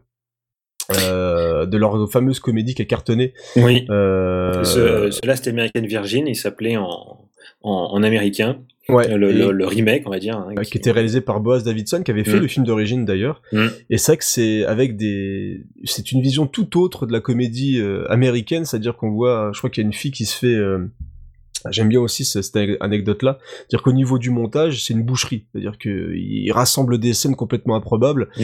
Et il y a notamment une, euh, une jeune fille qui se fait avorter. Et au moment où le docteur est prêt à faire une coupure, on voit un mec qui coupe une pizza juste, après. Bah bref, c'est le bon goût absolu euh, Ouais. chez, euh, chez de la canon et c'est pour ça, c'est pour ça qu'on les aime. Euh, Est-ce que t'as d'autres choses à rajouter sur la partie euh, action, actionneur? Moi, il y a des, y a beaucoup de films que j'aime bien, de toute façon, dans la partie action chez, chez Canon. hein. Ah oui, de toute façon, voilà, si on commençait à en parler, on n'en finirait plus. Hein, donc, euh, mais c'est vraiment, c'est vrai que c'est ce qu'on se souvient le plus. Ouais, bah nous, Et- oui. Ouais. Euh, quand, quand on parle, quand on se souvient de la Canon, quand on voit le logo de la Canon, on s'attend à voir des grosses explosions, euh, des, des ninjas, Chuck Norris ou Charles Bronson qui flinguent euh, à peu près tous les immigrés euh, possibles imaginaux. Mais, euh, mais oui, c'est vrai que après, en, en sortie de là, ils ont quand même fait d'autres choses après derrière, d'autres d'autres styles qui n'ont absolument rien à voir. Alors vraiment, c'est pour ça qu'on dit ils ont fait de tout. Ils- C'était d'un éclectisme vraiment euh, total. Parce que euh, un de leurs gros gros succès aussi qui, qui, qui les a bien aidés à l'époque, ça a été un film sur le breakdance. Ah, bah, Eh oui. Breaking, ouais. Breakin. Euh, voilà, ils se sont dit, euh, c'était la fille, je crois, de Menahem qui a dit, regardez, euh, c'est c'est cette nouvelle mode, euh, ces Ouais, ça qui dansent. Ah oui, mais et puis ils se sont dit, il faut qu'on fasse un film, il faut qu'on le fasse très très vite. Euh, donc ils ont ils ont ils ont tourné ça comme des comme des malades. Euh, ils tournaient, ils montaient derrière. Euh, le réalisateur était même pas là pour le montage. Quand il avait fini, le film était déjà monté et le film est sorti. Je, si je me souviens bien, 12 semaines après le début du Ouais. tournage. Ouais. Bah, en fait, c'était la, c'était incroyable. la, c'était la course parce qu'il y avait un autre film de, break- de breakdance qui était en train d'être réalisé aussi de l'autre côté. Ouais, c'est vrai que euh, aussi, ouais, ils voulaient, ils voulaient être vraiment les premiers. Et comme de l'autre côté, bah eux ils prennent le temps parce qu'ils veulent faire un film. Voilà. dire qu'ils ont dit non non on n'a pas le temps et je, je crois qu'ils ont appelé un monteur israélien encore une fois. Et ils lui ont dit euh, tu connais le breakdance? Oui, euh, c'était ouais. le réalisateur. Dit, oui, bah, tu viens, tu viens, euh, débarque, fais-moi. Il va faire le, il fait le film et, euh, et il dit mais on a eu le temps de rien, c'est-à-dire que tout ce qui a été filmé quasiment, tout ce qui a été filmé est dans le film. Mm. C'est-à-dire qu'il y a quasiment rien qui a été jeté. Et c'est d'ailleurs dans ce film-là où on voit Jean-Claude euh, faire des petits bonds un moment euh, derrière. Il y a une scène où ils sont dans la rue et on voit Jean-Claude Van Damme qui se trémousse Ouais, en pour essayer de faire, derrière. euh, ouais, pour essayer de se faire repérer en Marcel. Je crois même on dirait une espèce de maillot de bain, de tenue de sport, enfin je sais pas quoi. Et donc on le voit, il danse aussi bien que dans Kickboxer, c'est-à-dire il a une, il a une grâce absolue, notre ami Jean-Claude. Et, euh, et c'est vrai que ce film-là a été fait mais à l'arrache et c'est un de leurs plus gros cartons Mm. puisque ça a rapporté plusieurs millions de dollars là où le film en a coûté, bah, comme d'habitude, quasiment rien. Ouais, vraiment, Et, le, euh, le, le- le rapport euh, gain-coût euh, est phénoménal sur ce film. Vraiment, c'était ahurissant. hein. Ouais, puis t'as, t'as vraiment, bon, ils ont réussi à récupérer un petit peu l'ambiance de la rue. Alors c'est, est-ce que c'est de la chance ou pas? C'est-à-dire qu'il semblerait vraiment que, euh, au niveau de certaines générations, ceux qui connaissaient un petit peu le breakdance de l'époque avaient vraiment, euh, vraiment beaucoup aimé le film. Alors ce qui est pas le cas de la suite. Hein. Non, non, la suite, non, ils sont, ils sont, ils ont parti sur un truc euh, jaune fluo. Enfin, c'était, c'était. Mais je pense que c'est justement le fait qu'ils soient allés très vite, sans réfléchir vraiment. Donc, c'est-à-dire, ils ont pas eu le temps de se dire, euh, Oh, on va faire ci, on va faire ça. Non, vraiment, ils ont été très vite dans l'instant. Et je pense que c'est ça aussi qui a fait le succès du film. quoi. Ouais, parce que justement Breaking 2, et c'est encore une fois le problème de, de Colan, Mm. c'est qu'il s'est dit, j'ai compris.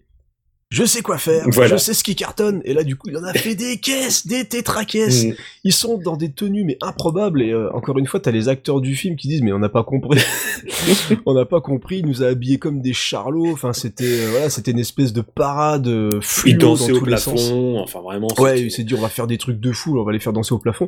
Et là où il y avait peut-être le côté naturel du premier film, qui était mm. documentaire, pas vraiment, mais presque. C'est-à-dire que c'était vraiment filmé dans l'instant et dans l'urgence. Donc, il y avait peut-être plus justement dans Breaking et bah, de Breaking 2 Electric Boogaloo, bah du coup voilà, c'est c'est devenu le truc euh, du Glooby Boulga improbable. Donc euh, c'est là où ils, quand ils pensent avoir quelque chose, ils vont essayer de l'exploiter et bah là ça marche plus mm. parce qu'ils essaient de mettre un petit peu leur euh, leur patte quoi donc et donc ils ont fait quoi d'autre nos amis un petit peu à part du, de l'actionneur débile? Et bah après ils sont ils sont partis sur sur de la science-fiction aussi Mhm. Alors la science-fiction, ça leur a pas super réussi, hein, on va dire. il y a eu des belles choses. Même. Oui, mais disons qu'il y, a eu quand même du, gros nanar avec notre euh, notre ami euh, Hercule, avec ah oui. Euh, ah j'ai oublié Lou Ferrigno. Voilà, Lou, Ferrigno, l'acteur qui jouait la série Hulk, qui lance des ours dans l'espace. Ce qui est formidable. Tout le monde doit connaître cette scène sans même savoir d'où elle vient. Elle est magnifique. Elle est magnifique. Tu vois, on parle de Leonardo DiCaprio avec un ours, mais franchement. ouais, cette ours-là, je pense qu'il aurait dû avoir un Oscar aussi, rien que parce qu'il a donné de sa personne quand même. Belle peluche, très très belle peluche. Euh, il y a eu ensuite euh, Life Force, alors ah, oui, c'est euh, Life Force, c'est voilà, c'est comme certains films. Pour certains, c'est du nanar. Pour d'autres, ça l'est pas. C'est juste que bon, c'est un peu partagé en vrai. Ouais. Bon, voilà, c'est il faut, je pense qu'il faut le voir pour se faire une idée parce que c'est, ils ont essayé d'aller très loin, euh, de, de, faire quelque chose vraiment d'assez complet. C'est juste que je pense que les moyens n'étaient peut-être pas forcément totalement à la hauteur de ce qu'ils voulaient faire. Mais, euh, mais disons que c'est assez particulier, hein, ça conviendra pas à tout le monde. Alors sur Life Force, j'ai quand même, euh, parce que j'ai demandé un petit peu l'avis de quelques personnes avant de lancer l'émission, savoir euh, quels étaient justement leurs films préférés de la, de la canon. Et donc j'ai eu Yetcha, camarade Yetcha, qui, qui officie sur le podcast 80s. Euh, et donc avec Ludovic, euh, ils ont parlé justement de Life Force. Et souvent, ce qui revient, c'est quand même la paire de seins de Mathilde Amé. Euh, ah oui, parce qu'il y a beaucoup de trucs à poil aussi. Ah, il y a beaucoup, pas perdu leur habitude. Il y a pas mal de, de full, de full naked. Donc on voit vraiment toute l'anatomie de Mathilde Amé. Et c'est vrai que c'est généralement ce qui ressort pas mal, c'est ça quoi. Donc à savoir que le scénario est de Dan O'Bannon, donc la personne qui nous a offert Alien. Mm-hmm. Donc il y a quand même des, des personnes plutôt efficaces dedans. Mm. Euh, donc on a aussi, ouais, j'ai aussi eu Lionel euh, de Vidéoscope qui m'a dit euh, qu'il adorait aussi Life Force et aussi Invasion USA. Donc, ah, c'est quelqu'un peu comme toi. Et donc c'est vrai que Life Force ressort quand même régulièrement dans, dans les films préférés de la canon et c'est aussi un des, des meilleurs films de Toby Hooper pour certains.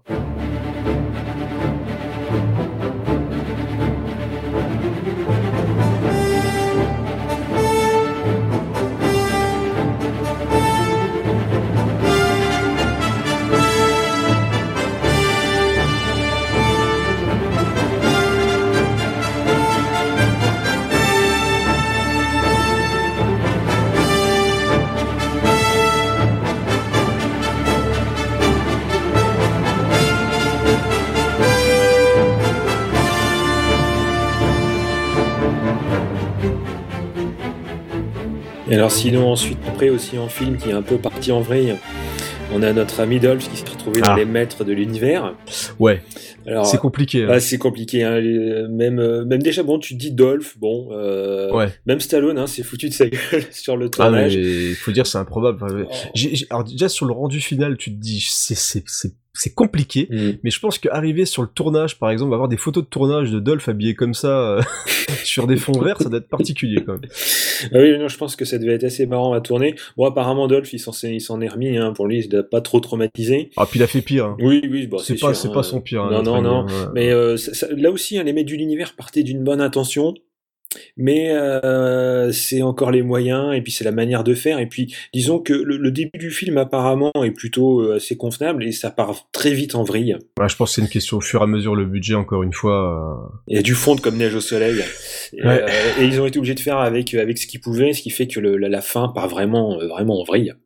Et c'est dans ce film là donc il y a Courtney Cox dedans aussi je crois. C'est possible. Alors là, Ouais, moi, je crois suis, qu'il y a- je suis pas un, un grand, euh, un grand spécialiste du maître de l'univers. Ouais, non, il y a, il y a Courtney Cox dans, bah, c'est un de ses premiers rôles au cinéma, hein, de toute façon. Il faut bien commencer quelque part. Ouais, faut bien commencer, faut bien se nourrir.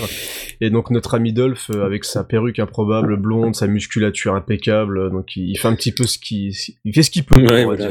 Ouais, donc c'est, moi c'est un film. C'est pareil, hein, c'est le côté nostalgique qui fonctionne, mais euh, il y a aussi des personnes qui m'ont, qui m'ont dit aimer euh, les, les maîtres de l'univers. Donc il y a Mhm. Natacha, donc, euh, que je salue, Natacha, qui, qui crie son amour pour euh, les maîtres de l'univers avec du grand Dolph Lundgren à l'intérieur. Elle, elle aime aussi beaucoup les Alan Quaterman.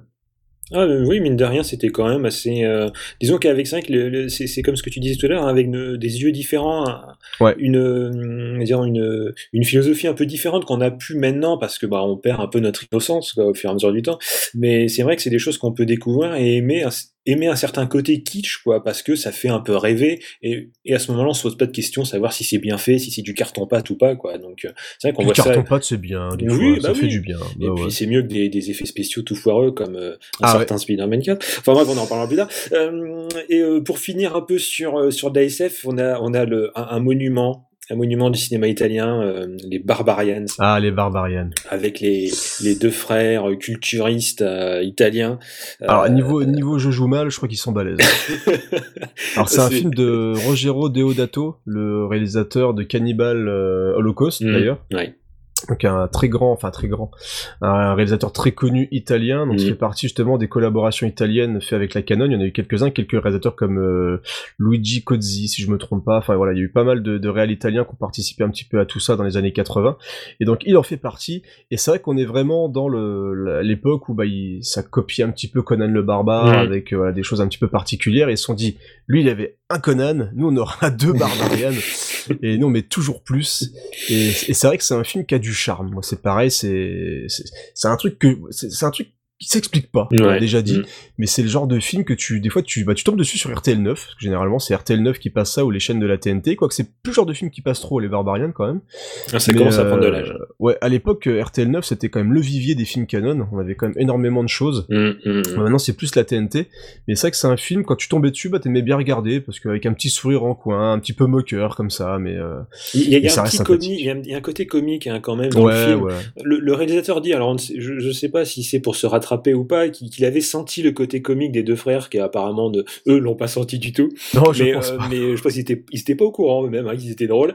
Et il dit qu'il a senti un peu leur côté comique euh, sans le faire exprès, donc euh, il s'est C'est dit, très on- pat- ils sont très patos. oui, on on va jouer là-dessus, mais il reste quand même à côté que voilà, c'est un peu le voilà, c'est l'essence du nanar, c'est-à-dire qu'on essaye de faire quelque chose et puis ça part en vrille euh, Ouais, un truc sérieux, puis tu essaies de faire ce que tu peux, mais au final, voilà, une fois que le truc arrive au- sur ton écran de cinéma, bah, parce que ça sortait au cinéma. Oui, voilà, c'est ouais, ça. ça c'est fou, sortait au cinéma. ouais. Tous ces films-là sont des gens ont payé des tickets, sont allés les voir dans les salles de cinéma. quoi. Hercule, quoi. Oui, T'imagines la scène, la scène de l'ours qui s'envole dans l'espace au cinéma. c'est extraordinaire. Et, sur un film, mais là, pareil, 100% sérieux, quoi. C'est Mhm. c'est incroyable que tu aies des films de ninja, que t'aies American Ninja 3. euh, Tu te dis, c'est pas possible à notre époque que que ce film-là sorte au cinéma. Bah eux, bah non, ils faisaient Exterminator 2, ils faisaient Ninja 3, The Domination, euh, ils faisaient Breaking 2, ils faisaient The Ambassador. Enfin, ils balançaient tout ça au cinéma. Mhm. Le Going Bananas, c'est sorti au Au cinéma, cinéma. ouais. Très très peu de films sont sortis en, en DTV, en direct Et vidéo. que vers la fin. ouais. C'était vraiment que vers la fin de la canon, mais euh, mais sinon oui, tout sortait au cinéma et c'est vrai que c'est incroyable quoi.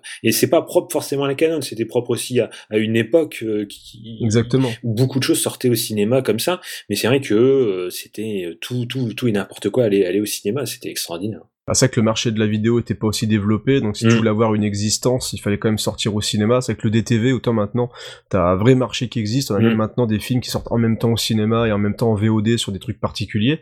Donc c'est vrai que le marché était pas aussi euh, inondé qu'aujourd'hui, parce qu'au niveau production, maintenant, on a des films qui sortent dans tous les sens, des Ouais, séries, etc. mm. Mais c'est vrai que à l'époque, bah, tu pouvais aller voir ton petit Chuck Norris tranquillement, ton Van Damme, euh, voilà, ton, ton clone de Indiana Jones, tu pouvais le voir au cinéma Et oui, parce avec fait Stone qui devait pas être là. Ouais, ouais, ils ont fait aussi de l'aventure et donc justement les Alan Quaterman. euh, Alors moi c'est pas, c'est, je, je kiffe pas plus que ça. Euh, Alan Quaterman c'est pas forcément et justement ce que j'avais découvert avant Indiana Jones. Donc euh, Évidemment, un- oui, Voilà, c'est- un ouais, petit peu plus compliqué. Tu, sens la, la copie et tu sens. Mm. Et là les fonds verts sont dégueulasses hein, sur Alan Quaterman. hein. Ah, sur- bah, en fait, Alan Quaterman, c'est c'est- une grande saga. Hein. Ça s'est pas limité à ces deux films-là avec euh, Ouais, Richard Chamberlain. Exactement. ouais. Il y en a eu d'autres avant, euh, il y en a eu d'autres après. Après, ouais. Euh, mais donc c'est une licence qu'ils ont qu'ils ont récupérée et euh, ça a un petit charme, c'est un petit charme un peu kitsch. Voilà, quand on aime bien un peu les films d'aventure, ça ça a son petit charme. Hein. C'est c'est pas euh, bon, les, les, effets sont sont pas sont pas extraordinaires. Hein. Ils ont Bah, c'est là où ils ont commencé un peu à mettre des effets trop fond vert justement là où Mm. on, on parle des autres films où t'as le côté un petit peu caoutchouc carton pâte Ouais. là même si t'as aussi un peu ça même parfois beaucoup ça avec quelques créatures un petit Ouais. peu craignos Mm. tu sens vraiment que c'est des trucs qui explosent et qui sont en papier crépon quasiment euh, là t'as vraiment des effets numériques un peu dégueulasses Euh, il y a une scène en avion euh, ouais, qui est vraiment pas belle Avec Euh, des, des écrans superposés. Ouais, c'est c'est vraiment pas chouette. Donc c'est pas le, la série qui me laisse le plus grand souvenir. Anne Quaterman, je sais, voilà, il y en a quelques-uns qui aiment, qui aiment beaucoup ça, justement Mhm. pour le côté charme désuet de la chose, mais c'est vrai que quand tu découvres après Indiana Jones, c'est quand même compliqué. Ça, ça fait mal, ça fait beaucoup ouais, mal. C'est c'est quand même compliqué. Et il y a eu un petit Chuck aussi d'aventure. Eh oui, alors lui, je, je, je l'apprécie particulièrement. Alors, c'est pas un film raté, c'est pas un grand film non plus. C'est Le Temple d'Or ou Firewalker en, en VO avec Chuck Norris et Louis Gossett Jr. qui est euh, une sorte de mélange entre un buddy movie et un film d'aventure. Euh, en gros, c'est deux chercheurs de trésors, hein, euh, un peu losers, qui galèrent, et euh, avec tous les clichés du genre possible. Euh, le, le début du film, se- ils se font poursuivre par une sorte de dictateur, doublé merveilleusement en français, avec un accent asiatique euh, Ah. vraiment totalement cliché. Michel Leb, si tu nous écoutes. Oui, c'est c'est probablement lui ou un de ses, un de ses, un de ses comparses qui, a dû faire ça parce que vraiment c'est incroyable.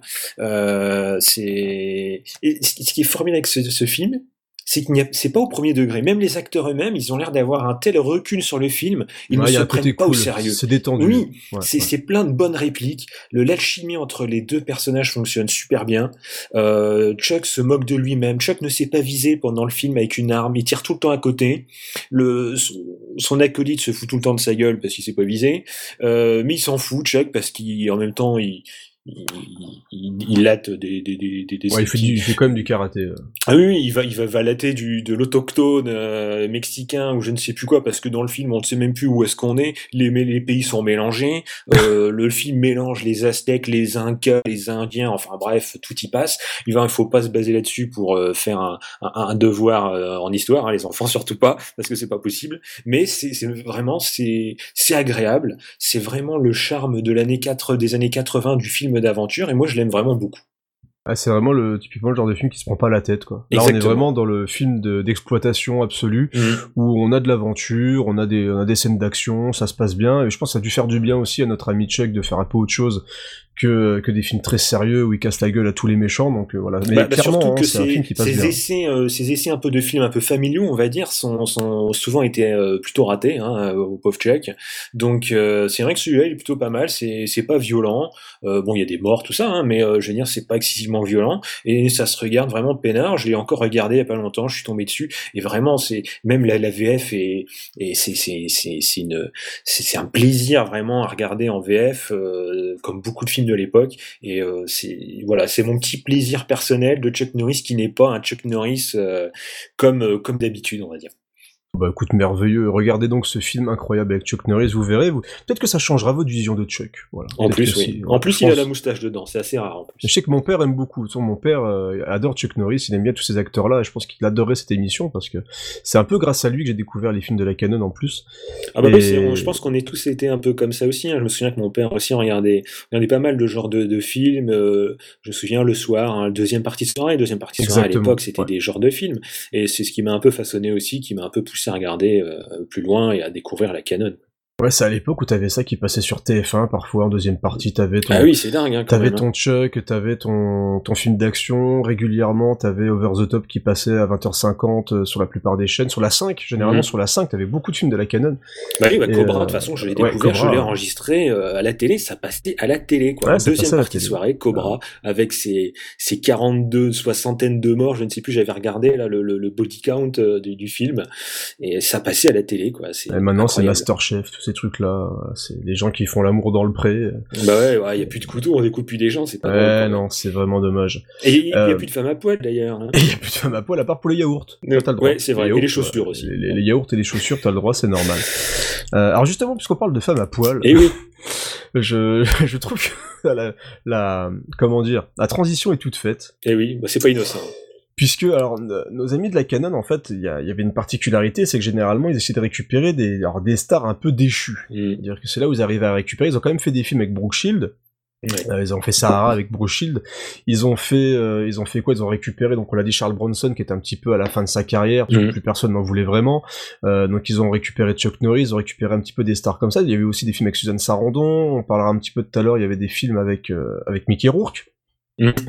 Mais donc ils ont aussi récupéré, euh, alors je sais plus, je connais plus le nom de l'actrice, hein, mais euh, donc à l'époque, alors c'est Sylvia Christel, Oui, euh, qui était dans, Oui, dans Emmanuel. Et, et donc ils ont dit bah écoute Sylvia, tu aimes te mettre nu, ça tombe bien. Ça tombe- on a, Ça tombe on a un plutôt travail bien parce qu'on voilà, on, on a on a un roman à adapter. Donc ils ont adapté euh, l'amant de Lady Chatterley. Et donc elle est à Walpé tout le temps. et donc c'est purement et simplement un, bah, un film érotique euh, pur et dur. Hein. C'est-à-dire que là c'est vraiment le film érotique avec Sylvia Christel qui se fait euh, qui se fait tripoter par des femmes, par des hommes, par des passants, par tout ce qui par tout ce qui bouge. Et euh, et il y a du nu absolument tout le temps. Mm. Et donc au point où justement les, les personnes qui avaient fait le scénario à la base, euh, qui avaient essayé de respecter un petit peu l'œuvre d'origine, et ben il y a plus rien. Que c'est encore une fois, je pense qu'ils ont même pas lu, ils ont dit ils ont pas lu le bouquin, ils ont fait euh, uniquement euh, des, des scènes de des scènes à poil. Mm. C'est-à-dire, euh, j'ai adoré justement dans le reportage, on voit, t'as un mec qui dit, bah, c'est Sylvia Christel, elle ouvre la porte, elle baise, elle ouvre une, autre- une autre porte, elle baise, et elle a Walpé tout le temps. Donc, euh, donc voilà, ils aiment bien mettre les gens un petit peu à poil. Et il y a l'incroyable, l'incroyable boléro Ouais, formidable, c'est extraordinaire. Beau Derek. Ouais. Donc avec Beau Derek, je vais, je vais te laisser en parler parce que c'est vrai que ce que t'as écrit est assez, assez incroyable, l'histoire de Boléro. Mm. Et donc c'est avec Beau Derek, pareil, qui est à poil tout le temps, à poil sur un cheval, etc. Mais pourquoi elle finit à poil sur un cheval? Eh ben on va vous raconter son histoire tout de suite. Alors, Boléro, c'est tellement improbable euh, que, que quand je l'ai vu la première fois, j'ai le synopsis, parce que j'ai pas vu le j'ai pas vu le film, mais quand j'ai vu le synopsis, j'ai dû lire plusieurs fois. Alors, on, on- on va le résumer en une belle prose, hein, on va dire. C'est une sorte de, de voyage intercontinent- intercontinental initiatique à la recherche de, de la défloraison ultime. Oui, vous comprenez bien, oui. Suivi d'un accident de tauromachie émasculeur. Alors, là, on s- oh, bon, oui, non, oui, c'est vrai, oui. Et ensuite de la quête de la sainte érection libératrice. Alors, en gros, ça Voilà. veut dire quoi? Ça veut dire que le personnage de Baudérec est une petite euh, jeune euh, jeune femme euh, d'une bonne famille, vierge, enfin bref, le cliché complet, qui veut en gros perdre sa virginité de la meilleure façon qui soit. Et comme elle vient d'une famille riche, et ben elle voyage dans tout le monde pour trouver l'amant ultime. Alors Normal. oui, Jusqu'à là, tout va bien. qui n'a pas fait ça? Ouais, Je veux dire, exactement. euh, bon, hein, bon, on est tous passés par là, évidemment. Ah, bien sûr. Euh, donc euh, extraordinaire. Déjà rien que là, déjà rien que là, déjà on est sur du lourd. Là, là, on est pas mal. ouais. Et donc, euh, elle part, euh, je crois que c'est en Arabie Saoudite, euh, elle tombe sur un amant qui a l'air plutôt pas mal, mais qui s'endort avant de faire la chose. Alors, vraiment, alors... euh, Ah, c'est con. Hein. J'ai un franchement, demande ce c'est quand même compliqué. Franchement, sa journée avait dû être compliquée parce que bon. Et enfin bref, donc elle part ailleurs et elle se elle finit euh, se, retrouver euh, en Espagne, au Portugal, enfin bref, euh, un de ces deux pays, à découvrir le dire le l'extase ultime dans les bras d'un d'un d'un to- d'un torero qui malheureusement va perdre son mojo à la suite d'un accident avec un taureau. Alors bon, d'accord. Déjà là, on se dit super, c'est formidable. Et euh, étant donné que bah euh, la petite Beau, et bah elle est bien dégoûtée et elle va se mettre en tête de tout faire pour que euh, son mari, puisque je pense qu'entre deux ils se sont mariés ou avant, je ne sais plus. Normalement, c'était de bonne famille, tu te maries avant de oui, la hein. normalement, Ouais. oui. Oh. Bon, bon, euh, bon. je pense qu'ils sont plus à ça près dans ce film. Euh, donc elle va essayer de tout faire pour qu'il puisse retrouver son mojo et puisse à nouveau la tringler. Disons les choses Ah, comme il, faut, il, faut que, tu- il faut que tu bandes, bonhomme. voilà, T'es- c'est dans le contrat de mariage, il faut. Hein. Ouais, Donc, ouais. euh, alors c'est J'ai fait le tour du monde, il faut que tu bandes. voilà, c'est pour ça qu'elle se retrouve à poil sur un cheval, qu'elle va, qu'elle va devenir Ah ouais. elle-même torera euh, pour euh, pour combattre des, des taureaux et redonner l'envie à son mari. Enfin, je sais pas. Incroyable. C'est- une histoire fabuleuse. Oui, c'est euh, pas familial, hein, c'est pas une histoire familiale, non du tout. Euh, mais c'est vraiment, enfin, qui, qui aurait fait un film comme ça à part la Clairement. Je veux dire, euh, je ne ils, sais pas. sont, ils, sont, ils sont malades. C'est incroyable. Et, et en plus, c'est réalisé par le mari Oui. de Derek. Ça qui est fou. Et donc, elle est filmée à poil tout le long du film.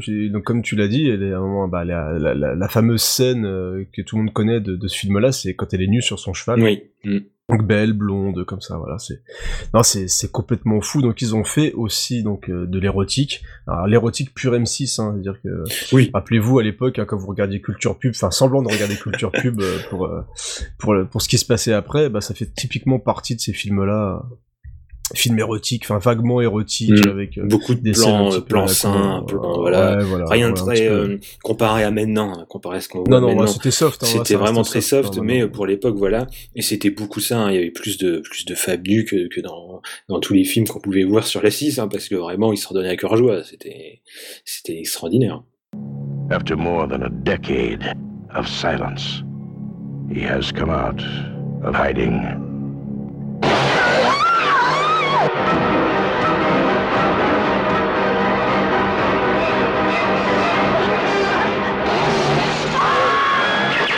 Texas Chainsaw Massacre 2. The Buzz is back. Directed by Toby Hooper. passer l'érotique, moi j'aimerais juste faire un petit point horreur. Oui.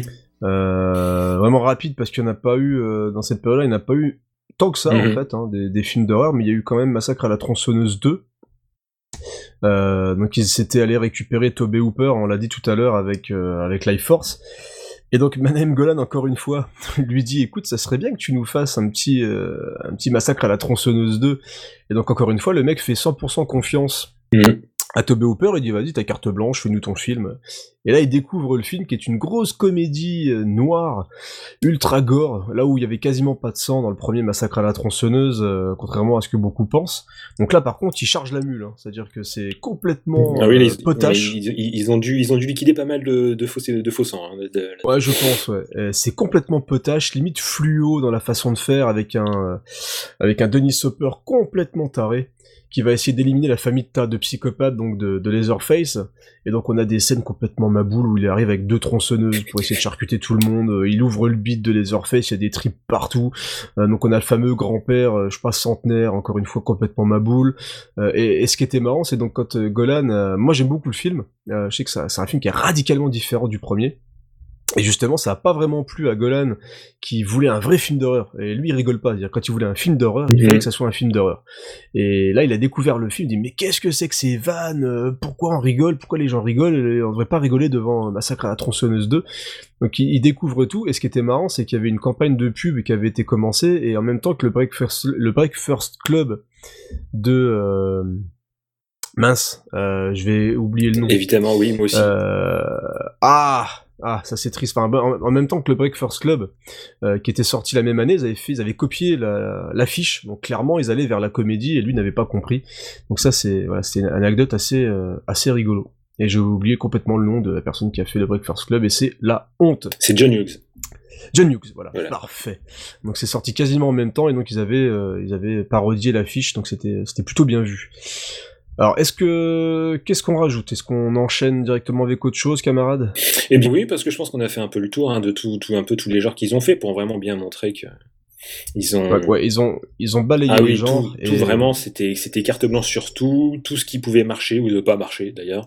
Ils ont vraiment tout fait, tout touché. euh, c'était, ils se sont vraiment pas du tout limités à un genre particulier. Ah, ils faisaient ce Ah qu'ils oui, voulaient. hein. totalement. Ils faisaient, ils faisaient absolument ce qu'ils voulaient. Et euh, on, a, on a aussi donc encore une fois en anecdote, c'est quand ils débarquaient à Cannes. Il y avait donc en fait voilà comment ils vendaient leurs films en Mhm. gros. Euh, C'est-à-dire que la, la Canon débarque à Cannes et avait loué tous les panneaux euh, face à la plage, là où tout le monde Mm. passe, et t'avais un panneau pour chaque film avec une idée. C'est-à-dire que c'était pas un film qui allait se lancer, c'était pas un film qui était financé, c'était une idée. C'est-à-dire que t'avais marqué genre euh, Stallone euh, avec un nom de film en dessous, t'avais écrit Charles Bronson avec un nom de film, t'avais plein de stars qui étaient indiquées euh, sur les affiches. Alors souvent les salauds, euh, ce qu'ils faisaient, c'est qu'ils prenaient genre quelqu'un de la famille. Mm. C'est-à-dire que t'avais marqué euh, Stallone, mais c'était genre Frank Stallone, euh, le frère de Sylvester Stallone. Oui, ou des, même des fois des gens qui Euh, n'avaient absolument aucun rapport. Ah, qui avait jamais fait Ah de oui, film. enfin, juste des petits Ouais. acteurs pas très connus Ouais. qui avaient euh, la chance ou pas d'avoir un patronyme euh, voisin. qui ressemblait. euh, ouais, Et ils se retrouvaient là, alors tous les gens disaient Ah, super, un film avec un tel, un tel. En fait, non, pas du tout. Et du coup, avec sa gouaille légendaire, t'avais Madame Golan qui était là et qui, euh, on les voit euphoriques. Dans... Alors souvent, c'est dans une chambre d'hôtel, ils étaient habillés avec leur survêtement canon. Alors si vous en avez un, donnez-le moi. extraordinaire. Euh, oui, c'était voilà, extraordinaire. C'était une séance photo pour faire le, Ouais, le- ouais, la ouais. couverture d'un grand magazine, je ne sais plus lequel, mais euh, c'était c'est des images extraordinaires. Ouais, c'est, tu les vois courir comme ça sur la croisette avec leur survêtement canon, c'est complètement fou. Et donc ils étaient dans leur chambre d'hôtel et ils vendaient des, des projets, des pitchs. C'est-à-dire que le- l'exemple de tout à l'heure avec le singe, c'était bah voilà, vous avez le singe de Doudur et dingue, et il est avec un jeune, et il va se passer ça, il va se passer ça, hop, et les mecs Mm. signaient. C'est-à-dire qu'ils signaient un truc, et ils donnaient le budget entre guillemets, et puis bah ils signaient le film, et après ils se démerdaient pour le filmer. C'est-à-dire ils disaient bah en, tel, en tant de temps je vais vous faire le film, et donc du coup bah ils enchaînaient les tournages, ils enchaînaient les tournages, et ils signaient les projets comme ça. C'est même comme ça qu'ils ont signé Godard, on en parlera un petit peu Mm. après, c'est que Godard a signé son contrat sur une Ouais. nappe. Lors d'un dîner avec, euh, avec Menahem Golan. Voilà, et donc euh, ils ont signé le contrat sur une nappe et ils ont beau lui avoir dit écoute euh, Manahem euh, sur une nappe ça craint, il dit non non euh, je lui fais confiance, t'inquiète, je vais faire un film avec Godard, c'est Mhm. génial et donc voilà ce foot cinéma c'était ça, c'est-à-dire que le mec avait plein d'idées, alors à la con Oui. souvent, Euh, et vraiment il y avait, euh, je vois encore l'image, alors j'adorerais avoir ça, bon, il y a le, on voit il y a l'image du Dikov qui montre un, un book avec tous les projets qui ont jamais été Mhm. faits où t'as des posters de dingue avec des photomontages. Alors, fois, t'avais genre Chuck avec une mitraillette. Quasiment tous les personnages de, le- de chaque jaquette avaient une mitraillette d'ailleurs. Mais euh, il y, y avait des projets de, de fous qui étaient prévus et qui étaient uniquement misés sur un nom et sur un, sur un truc à la Mmh, con. une et ils faisaient des films, ils faisaient faisait films. une Voilà, affiche, juste une affiche. sur l'affiche. Voilà, quoi, c'est ça. Alors que généralement, quand tu vas au marché du film, t'as ton film qui est terminé et tu cherches des distributeurs, et bah eux, ils cherchent des distributeurs et des financiers pour faire un film qui était même pas créé. quoi. C'est-à-dire, Il y avait absolument rien. Ou limite, ils ont eu l'idée le euh, matin en se levant. Quoi. Voilà, c'est Mm. quasiment ça. C'est-à-dire là, je me suis levé le matin et ça serait génial qu'il fasse ça, ça serait génial qu'il fasse ça. Et puis donc, euh, donc, il faisait des films. Et euh, donc, je ne sais absolument plus du tout euh, où je où je où je voulais en venir, mais du coup, je vais enchaîner sur autre chose. C'est pas grave. Euh, donc, ils ont fait à peu près tous les genres Mm. de films et ils ont essayé de faire des vrais films entre Oui, guillemets, voilà. avec ce qu'ils appellent voilà des vrais euh, des vrais réalisateurs. C'est-à-dire qu'ils avaient leur réalisateur maison, on l'a dit, euh, Sam Fichtenberg, euh, il y avait donc Toby Hooper qui avait signé, etc. Mais euh, ils ont essayé de voir plus grand et ils voulaient l'Oscar. Voilà. Ils voulaient faire Mm. des grands films. À chaque fois qu'ils prenaient un acteur, ils lui faisaient croire qu'il allait devenir une vedette, qu'il allait avoir des, des Oscars et tout. Mais ils ont tenté quand même des choses. Il y a quand même eu des vrais bons Ouais. films. Euh, dans la filmographie de la Canon. Euh, donc entre autres, ils avaient donc ils ont bossé avec. Souvent, c'est des gens qui étaient mis de côté. hein. C'est-à-dire que par exemple, il y a eu John Cassavetes, euh, donc qui a fait qui a fait un film avec eux et il le dit encore, c'est sa meilleure expérience avec aussi Zeffirelli Ouais. qui a fait Othello. Et ils ont une liberté totale, c'est-à-dire que ces mecs-là, ils arrivaient, et, Manahem était tellement heureux de bosser Mhm. avec eux, donc il leur filait les sous, et euh, eux, ils étaient juste heureux, lui, il était juste heureux de dire, je vais faire un film avec Cassavetes, je vais faire un film avec Zeffirelli, je vais faire un film avec euh, Barbet Schroeder, je vais faire un film avec, euh, avec Jean-Luc Godard, Mhm. justement, et ils étaient fin heureux de pouvoir faire ça, et lui, après, il découvrait les films, alors des fois, il était un petit peu deg, parce qu'il se rendait compte quand même que, voilà, euh, on les avait un petit peu pris pour des cons, et que le mec s'était un petit peu amusé avec, avec l'argent, mais dans, dans des cas comme les films de Cassavetes, c'est des films qui ont quand même été euh, assez bien reçus par la Mhm. presse, parce qu'il faut quand même euh, dire que la Canon, tout le monde se foutait de leur gueule. hein. Oui, ils n'étaient même pas, pas du tout pris euh, au sérieux par, euh, Ah non, non, par, leur, tout, euh, ouais. par leur, euh, leur père, on va dire, et puis euh, Ouais, ouais. par une partie du public aussi qui les trouvait peut-être un peu trop légers. Quoi. Bah, disons que quand t'allais voir, on l'a dit tout à l'heure, quand tu vas voir un film de la Canon, euh, donc t'attends pas à voir justement le film de Barbet Mhm. Schroeder, Barfly, euh, qui est un gros drame avec, euh, avec, donc avec Mickey Rourke, qui, qui justement qui traite d'alcoolémie, Mhm. etc. Et quand tu vois le logo Canon, tu t'attends à voir Chuck Norris qui débarque en hélico et qui pète tout. Et, et ils ont quand même donc tenté donc le Torrent d'amour de Cassavetes, qui a été très bien Ouais. reçu, l'Othello de Zeffirelli. Euh, Zeffirelli leur, leur dira tout le temps, c'est peut-être leur meilleure expérience, qu'il leur- lui foutait Ouais, la voilà, ouais. Donc Mhm. du coup, lui, il était, voilà, il était plutôt content. Et, et donc il y a eu le cas Jean-Luc Godard, euh, avec King Lear qui est un nanar incroyable. Et qui s'est tollé, hein, lamentablement. Et qui s'est tollé 60 000 dollars. 60 000, ouais. De, il de, a de rapporté 60 000 dollars. Il a un budget de 2 millions, sur un fou. budget de 2 millions, quoi. Donc, euh, je sais pas à quel rapport on est, mais c'est une catastrophe monumentale. Ah, c'est juste ouais, euh, c'est juste incroyable et, euh, et le truc, ils ont dit clairement, enfin voilà, Jean-Luc Godard c'est clairement foutu Mm. de leur gueule. Et il les a Et pas donc, du tout pris au sérieux. Il, Non, il non. a signé parce que Menem devait sûrement pas le lâcher, et puis il a dit bon, on va faire un truc. Bah, Donne-moi les voir les deux Ouais, voilà. allez, Et puis, euh, et puis au final, ouais, le, le, le film, euh, c'était, c'était, une, c'était une catastrophe. Euh, pourtant, il y a des gens qui arrivent à l'aimer. Je ne sais pas comment ils ont fait. J'ai vu qu'il y a, il y a Ouais, quand même des c'est- critiques de cinéma qui ont quand même dit que c'était formidable et tout. Ah, peut-être Ouais, Godard, voilà. hein, Godard. Mais, euh, mais ouais, il, s'est- il s'est quand même bien foutu de leur gueule hein, sur ce coup. Pareil, c'était un Godard en fin de carrière comme euh, comme certains réals justement. Mm. Mais c'est vrai que donc le- dans, dans leur tentative, donc c'est ponctué comme ça de temps en temps de vrais bons films.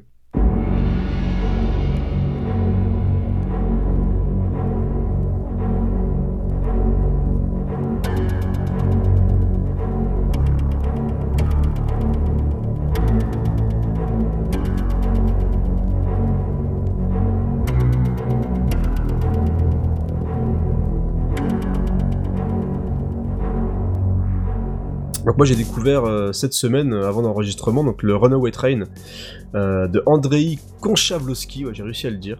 Bien qui a réalisé aussi le- l'excellent Tango et Cash un petit peu plus tard. Mhm. Et donc Runaway Train a permis quand même à John Voight d'avoir le Golden Globe. ah le Golden Globe voilà, du meilleur acteur qui avait en plus des très bons acteurs qui étaient nominés euh, à cette époque-là. Et c'est un excellent film, alors justement, qui est très bien filmé par, euh, par voilà, comme j'arrive à le dire, je le, je le répète encore une fois. Mhm. Et donc en fait, ça suit euh, deux évadés, il y a aussi Eric Robert dedans.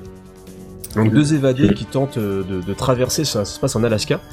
Et donc ils vont dans un train et le, mécano du train fait une crise cardiaque et donc le train, euh, bah, le train avance tout seul et il prend de la vitesse et euh, il arrive quand même à mettre en route les freins avant de partir mais du coup à force de chauffer les, trains, les, freins lâchent et donc on voit un petit peu cette fuite du train avec nos deux avec nos deux évadés dedans et, euh, et on a mais un rôle de John Voight qui est absolument excellent. Il y a une ambiance assez sombre dans le film.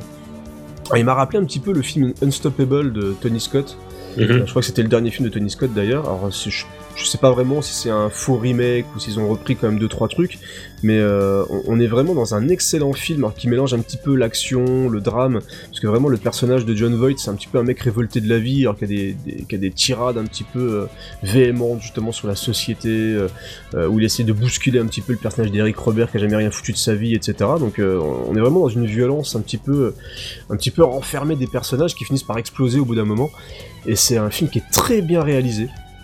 Et vraiment qui est très bien réalisé avec une photographie très glaciale et on, on a vraiment une ambiance alors, pas presque fin du monde tu vois un petit peu comme ouais, ça où ils sont mhm. enfermés tu sens qu'ils arrivent au bout qu'ils arriveront peut-être pas à s'en sortir et tout et euh, c'est vraiment tendu du début à la fin et t'as vraiment une confrontation avec justement le, le responsable de la prison. euh, on est un petit peu dans le cliché qu'on a comme dans le film de Stallone où il est dans la prison avec euh, avec l'autre acteur qui est super connu, donc j'ai oublié le nom, qui est Sutherland.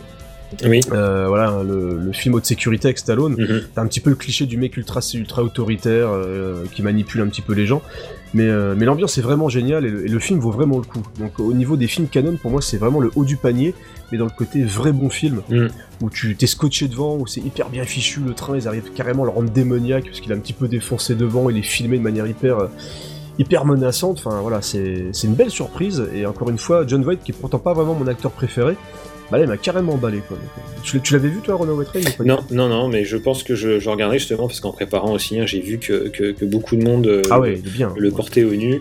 Et, et c'est vrai qu'en fait, au final, beaucoup de leurs bons films comme ça qu'ils ont fait avec des, des mêmes réalisateurs qui étaient un peu difficiles à gérer, comme Cassavetes ou qui étaient un peu en, en fin de parcours, ils ont quand même réussi à faire des bonnes choses qui étaient quand même bien reconnues parce qu'ils ont quand même eu des dominations, ils ont quand même gagné des prix, Ouais, même si, euh, même si le l'Oscar, euh, le, le vrai Oscar leur a toujours un peu échappé. Ils, ils en ont quand même eu un, un Oscar de- du meilleur film étranger. Ouais, peu. Euh, avec un film hollandais euh, euh, qui, qui- qui raconte une histoire de pendant la Seconde Guerre mondiale euh, en, en Hollande avec un une histoire de vengeance de, de, de, de, l'armée allemande car un, haut gradé est mort. Enfin bref, le, le genre d'histoire qu'on a, on a déjà un peu entendu, mais mhm. qui, qui, a bien, qui a bien marché. Et ils ont tout le temps été quand même bien reconnus. Donc, à part certains qui, comme on a dit, le King Lear, le, le, les vrais durs ne, ne dansent pas de Norman Mailer aussi, qui s'est bien planté, mais la plupart du temps, généralement, ils ont été quand même bien appréciés. Ils ont, ils ont pas forcément déchaîné les passions parce que bon, c'est vrai que l'Othello de Zeffirelli, c'est pas non plus hyper grand public. Ouais, voilà, exactement. Mais ils ont quand même été reconnus comme étant vraiment bien faits, bien, bien menés, euh, bien budgétés, etc. Et donc, euh, les gens appréciaient quand même euh, ce, ce, genre de film. Donc, ils étaient quand même capables de faire des bonnes choses quand il y avait des bons réalisateurs derrière. Voilà, quand ils étaient bien entourés, quoi. Mais tu vois, c'est con parce que Runaway Train, je me dis, ça serait pas la canon, ça serait un film culte. Mm C'est possible. Je, oui, pense que possible.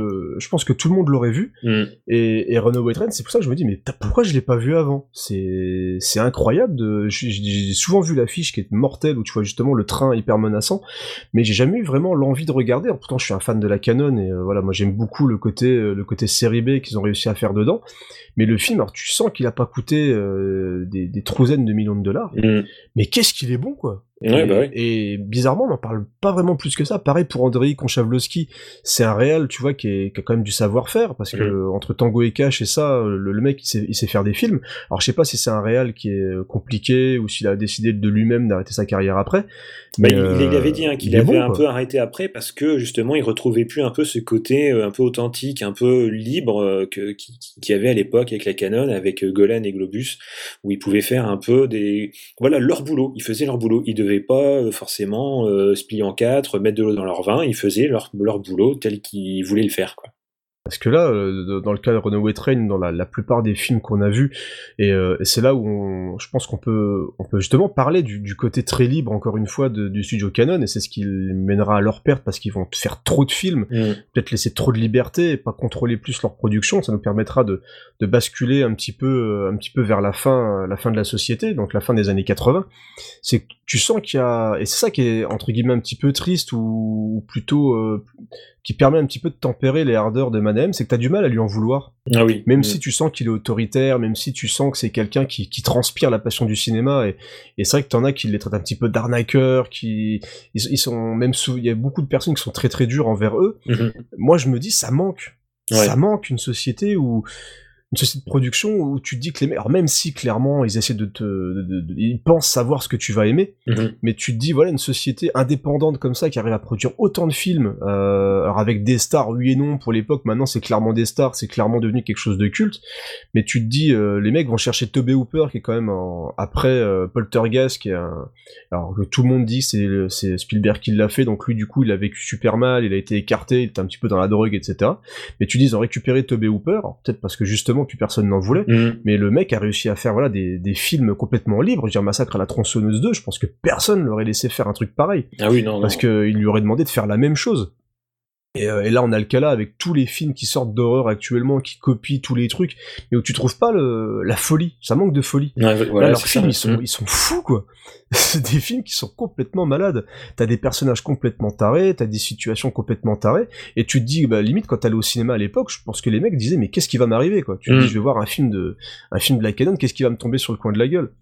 Euh, c'est c'est clairement ça et c'est un truc qui manque vraiment beaucoup euh, je trouve dans, dans, le cinéma de maintenant. Alors on voit qu'il y a quand même quelques personnes qui, qui les remplacent on en parlera vers la fin mais euh, la folie moi voir un Ninja 3 The Domination toi j'aimerais trop voir un Ninja Exorciste avec une meuf qui se fait posséder par un par l'âme d'un ninja t'as la tête qui tourne elle vomit elle fait des mhm. trucs chelous puis la journée elle fait de la danse quoi.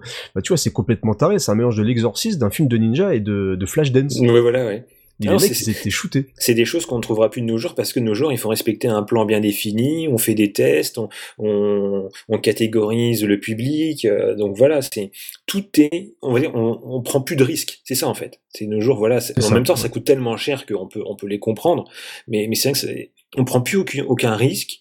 Donc on va tout encadrer bien comme il faut, vraiment personne ne sort des clous quoi. Euh, en général, on va dire en général. T'as un côté naïf qui est, qui est agréable. Oui voilà, et de se dire ça va marcher, ça va marcher. ça marche pas, c'est pas grave. on fera autre chose. Puis voilà quoi.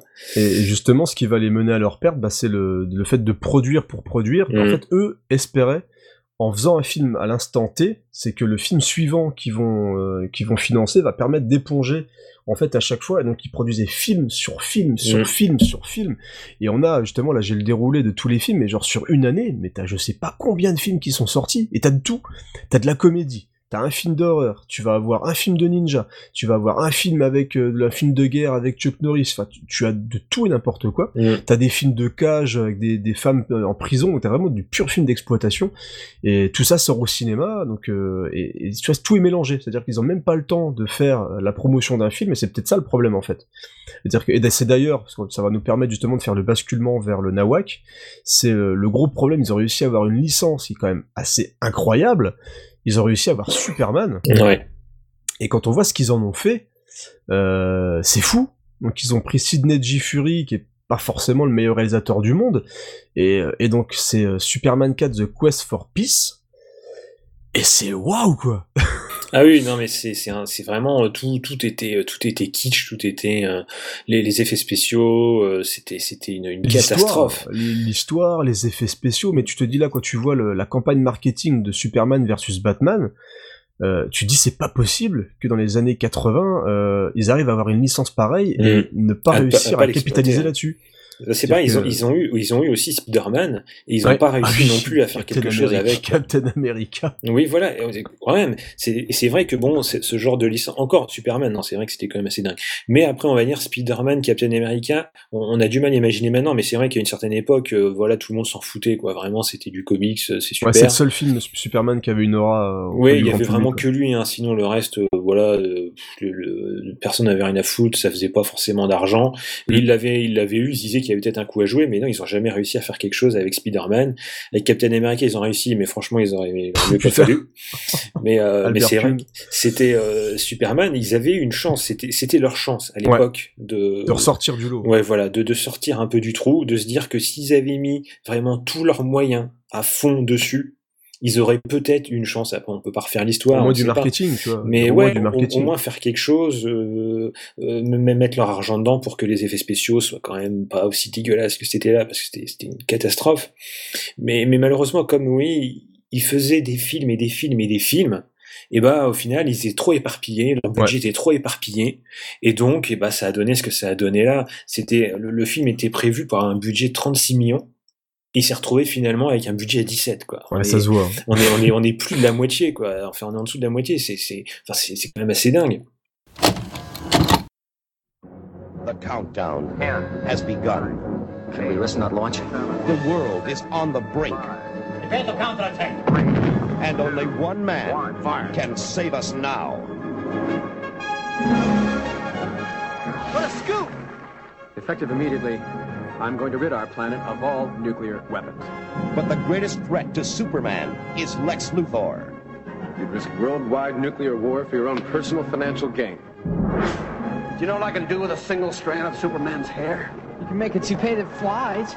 Let's just keep your IQ a family secret, okay? Okay. Ah, puis il est- il est vraiment laid. hein. Ah oui, mais, mais rien. Puis, il est euh, horrible.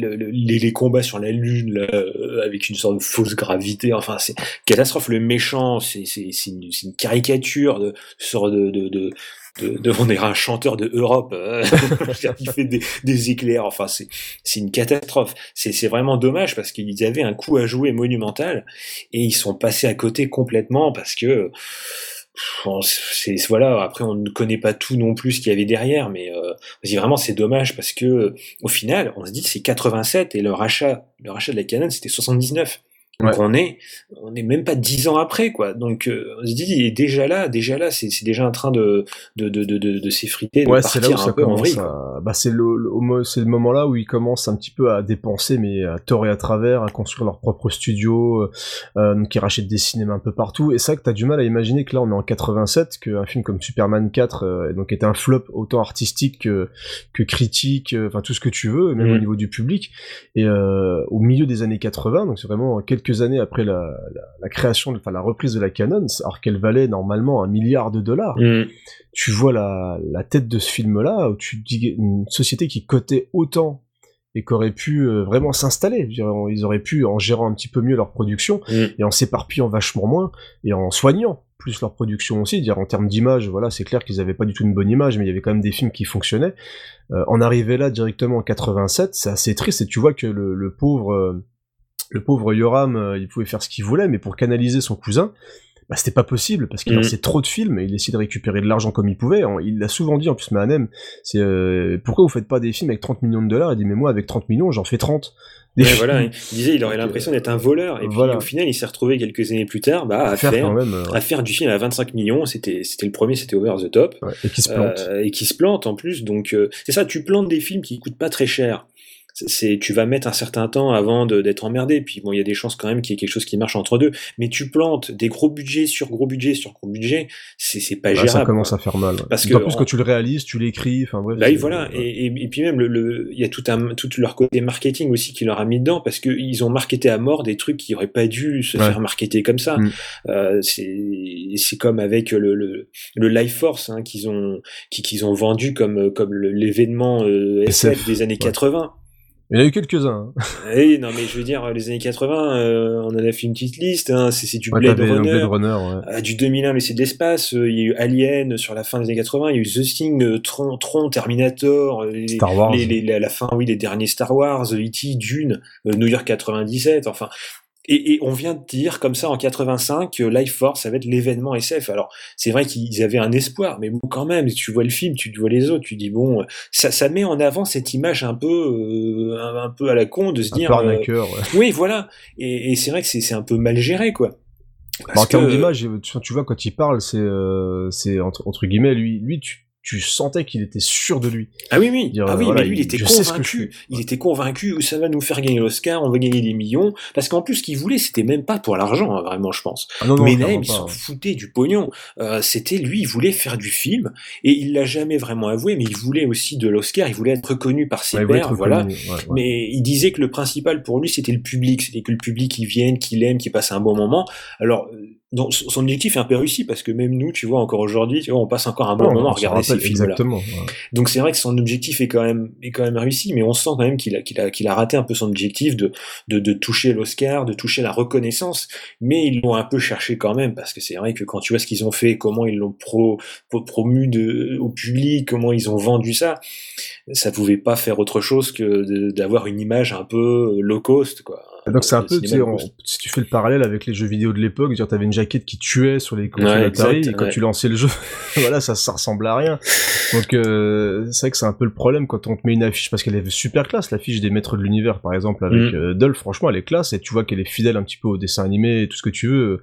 Et, et quand tu lances, euh, quoi, quand tu lances le film, tu sens quand même qu'il y a quelque chose qui va pas. Mm. Euh, Superman, tu peux faire ce que tu veux, tu peux faire la campagne marketing de ouf que tu veux. C'est une fois que tu regardes le 1 et que tu passes même le 2, qui est déjà un peu moins bien que le 1, mais si tu regardes les Superman et que tu passes au 4, mais tu dis waouh mais, mais comment c'est possible, Jack est le même acteur Et Je Mm. pense qu'il devait être forcé, qu'il avait dû avoir, voilà, il devait être vraiment marqué par contrat, être obligé de faire du, du Superman, parce que c'est juste catastrophique, quoi. C'est même étonnant qu'il n'y ait pas eu un pauvre euh, acteur de merde euh, qui a été mis dedans, parce que le pauvre Christopher Reeve, c'est juste horrible de tourner là-dedans. Ouais, soit, qu'il a ouais. été convaincu encore par la grande, euh, la grande, La verve grande de, gueule, de, ouais, ouais. de, de Medem, ou alors c'était du contrat, c'est vrai, ou alors il s'attendait pas à ça, quoi. Peut-être qu'aussi on, on lui a vendu un truc de rêve, et puis qu'au final, euh, parce que le, le- je pense qu'au départ ils avaient, ils avaient pensé avoir de l'argent, et puis au fur et à mesure ils se sont dit, bah merde, en fait, On a euh, rien, voilà, quoi, on n'a plus rien, c'est c'est la merde.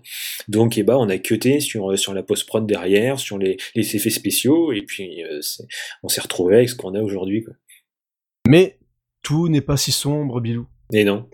Parce qu'il reste un film, même, allez, peut-être même deux, parce que, mais ça sera un petit peu après. Il reste surtout un film, je pense, qui a marqué une génération alors, de karatéka, de combattants, tout ce que tu veux. Bah, c'est quand même Bloodsport. Eh Et on va s'écouter un petit extrait de la bande originale de Bloodsport.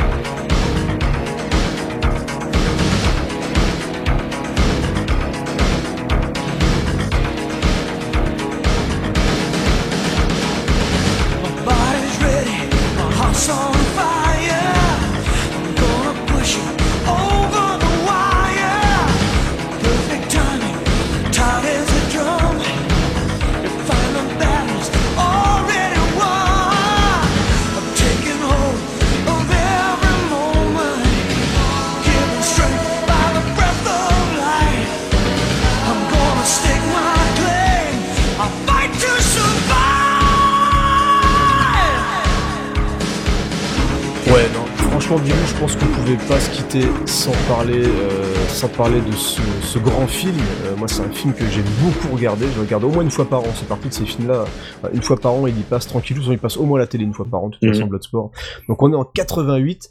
Mais j'aime toujours raconter euh, la petite anecdote qui est complètement folle avec Jean-Claude. Alors, donc, on avait déjà vu danser un petit peu donc, dans Breakin. Mhm. Il harcelait. Il faut croire qu'il harcelait Madame Oui, je pense, ouais.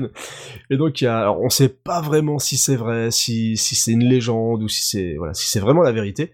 Mais donc, Madame Golan sort d'un restaurant.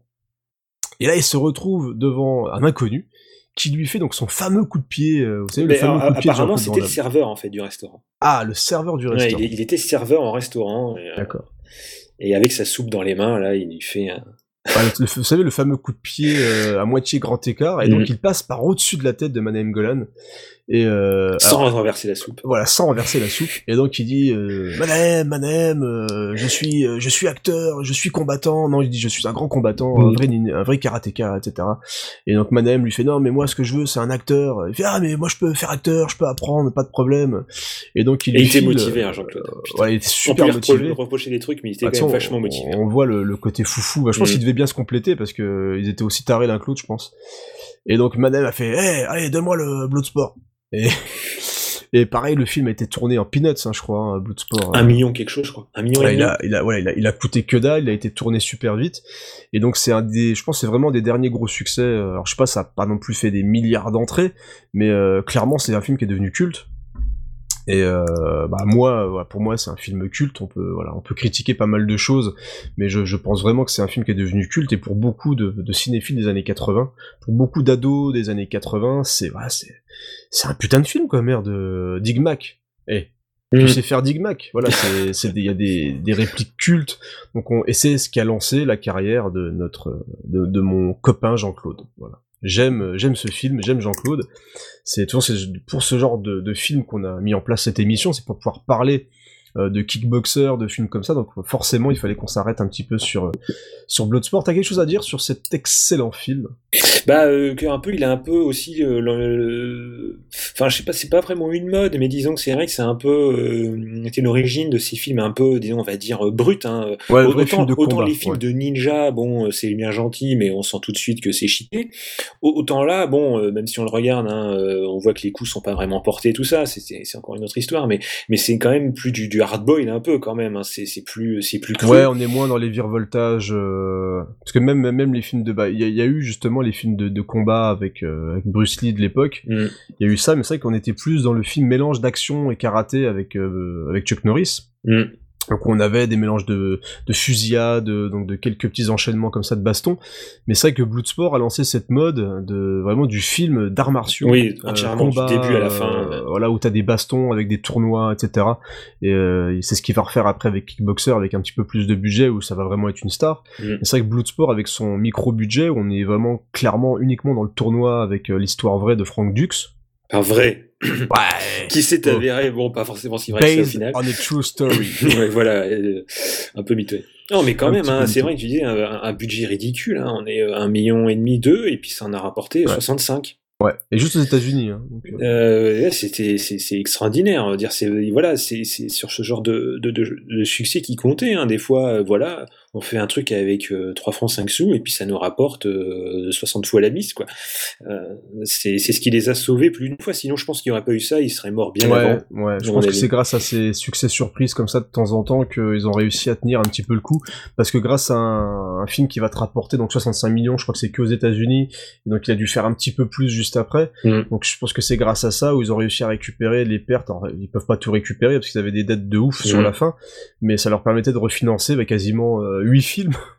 Ouais, du huit coup, petits après, films. euh, Au, au lieu de tout mettre dans, dans un seul, euh, bon voilà, des fois ça a marché parce qu'avec un petit film, et bah, tu- si- évidemment, si tu, si tu vas budgéter 10 films derrière et que sur ces 10 là, t'en as deux trois qui, qui marchent bien, plutôt qu'un seul qui aurait marché au final pareil que, euh, que les trois d'un coup, tu te dis, bah, il y a peut-être quelque chose à jouer, mais le problème c'est que, bah, ils ont souvent budgété des films euh, qui, qui n'ont pas du tout marché. hein.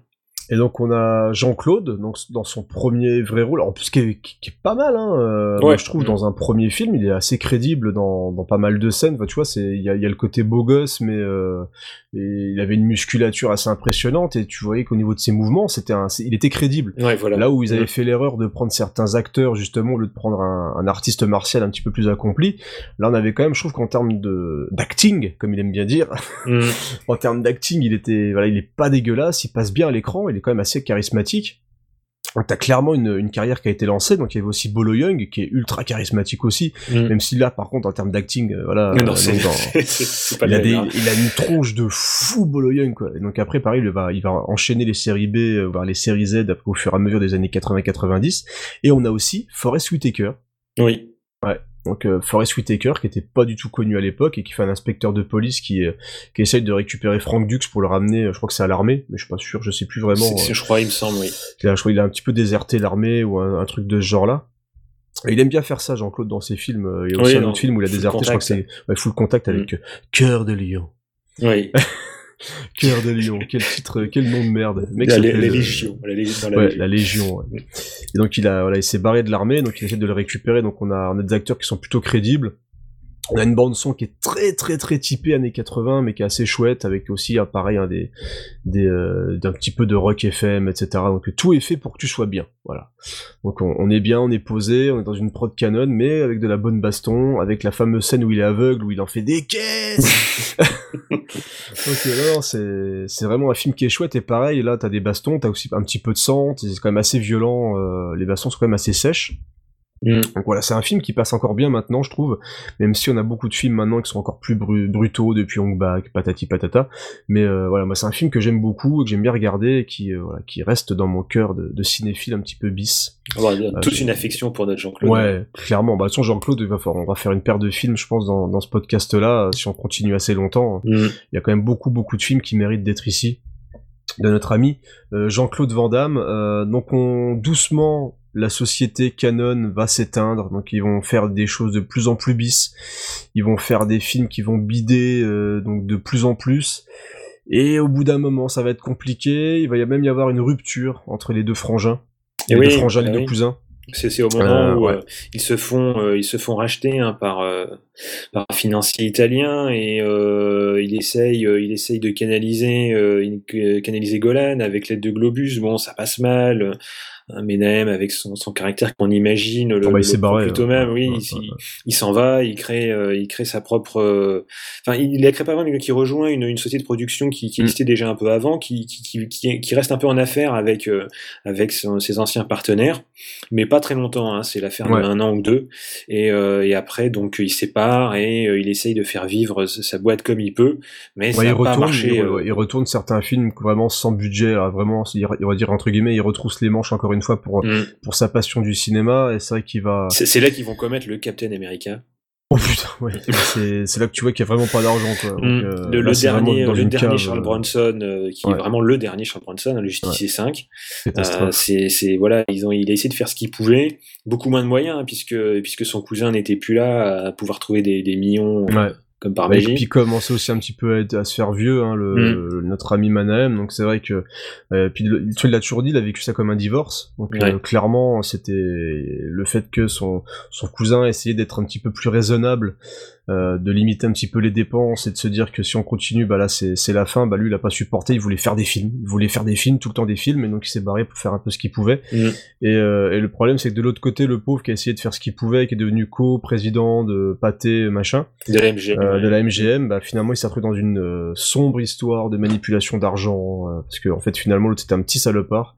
Et Oui, même qui, si, qui faisait croire qu'il avait de l'argent alors qu'il avait Ouais, rien du tout et ouais, qui ouais. blanchissait de l'argent de la mafia au final. Exact. Avec avec le Crédit Lyonnais, donc toute cette époque hein, du, du, de, où Lyonnais a eu des ennuis, tout ça, et, euh, et au final, bah il a dû quitter, il a quitté hein, lui-même la MGM parce que bon, il a été il a été blanchard, il a pas été inquiété hein, Ouais, de, ouais, de pas toutes ces tout, histoires, c'était- mais il était vraiment euh, pas du tout au courant et il Ouais. s'est retrouvé euh, à devoir partir en se disant c'est plus possible.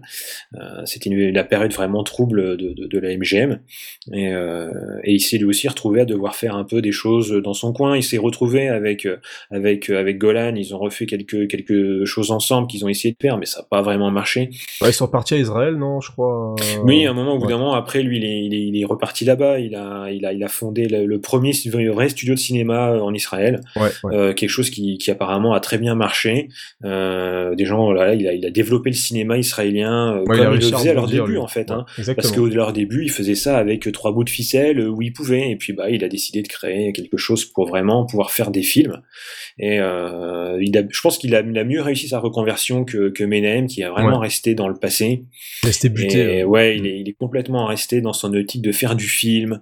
Euh, il est même encore euh, dans ces dernières années, il, il pensait encore euh, gagner de l'Oscar. Enfin, est-ce qu'il croyait vraiment? Je suis pas sûr. Je pense que c'était plus une nostalgie un peu de leur époque. Ouais, je pense qu'il courait derrière quelque chose. Qui, une sorte de rêve, hein, voilà, c'était ouais. c'était vraiment c'était vraiment son but ultime et il était il, est- il était dedans complètement quoi, vraiment toute sa vie jusqu'à la fin, il était dans ce rêve de faire du film, de de de, de marcher, de de, de, gagner des prix, enfin de l'Oscar vraiment, c'est de l'Oscar vraiment, c'est même pas vraiment les prix en général parce que du- ils ont eu des prix, mais on dirait que ça lui a jamais suffi, qu'il voulait Ouais, vraiment l'Oscar l'Oscar. quoi, la, la reconnaissance ultime, euh, c'était l'Oscar quoi.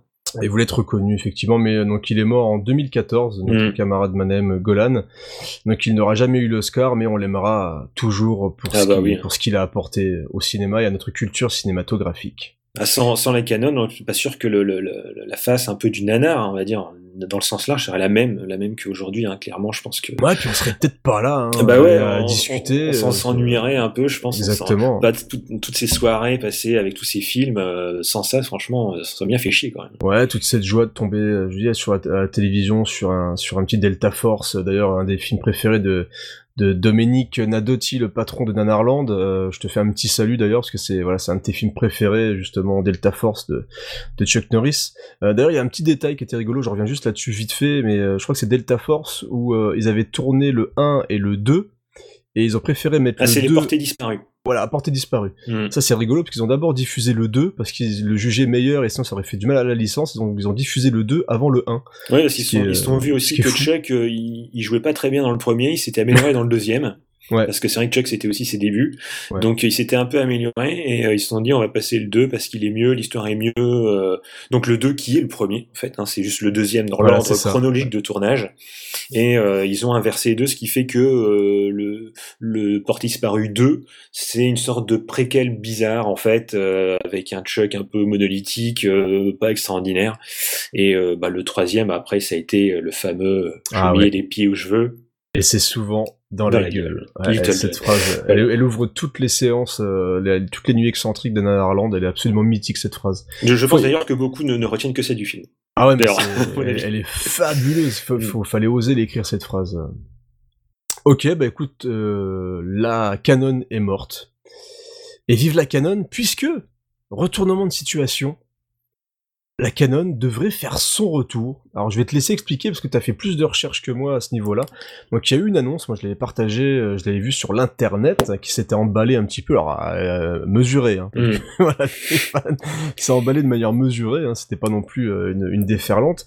Mais moi mon petit cœur a fait un petit bond, ça fait oh là là, la canon revient.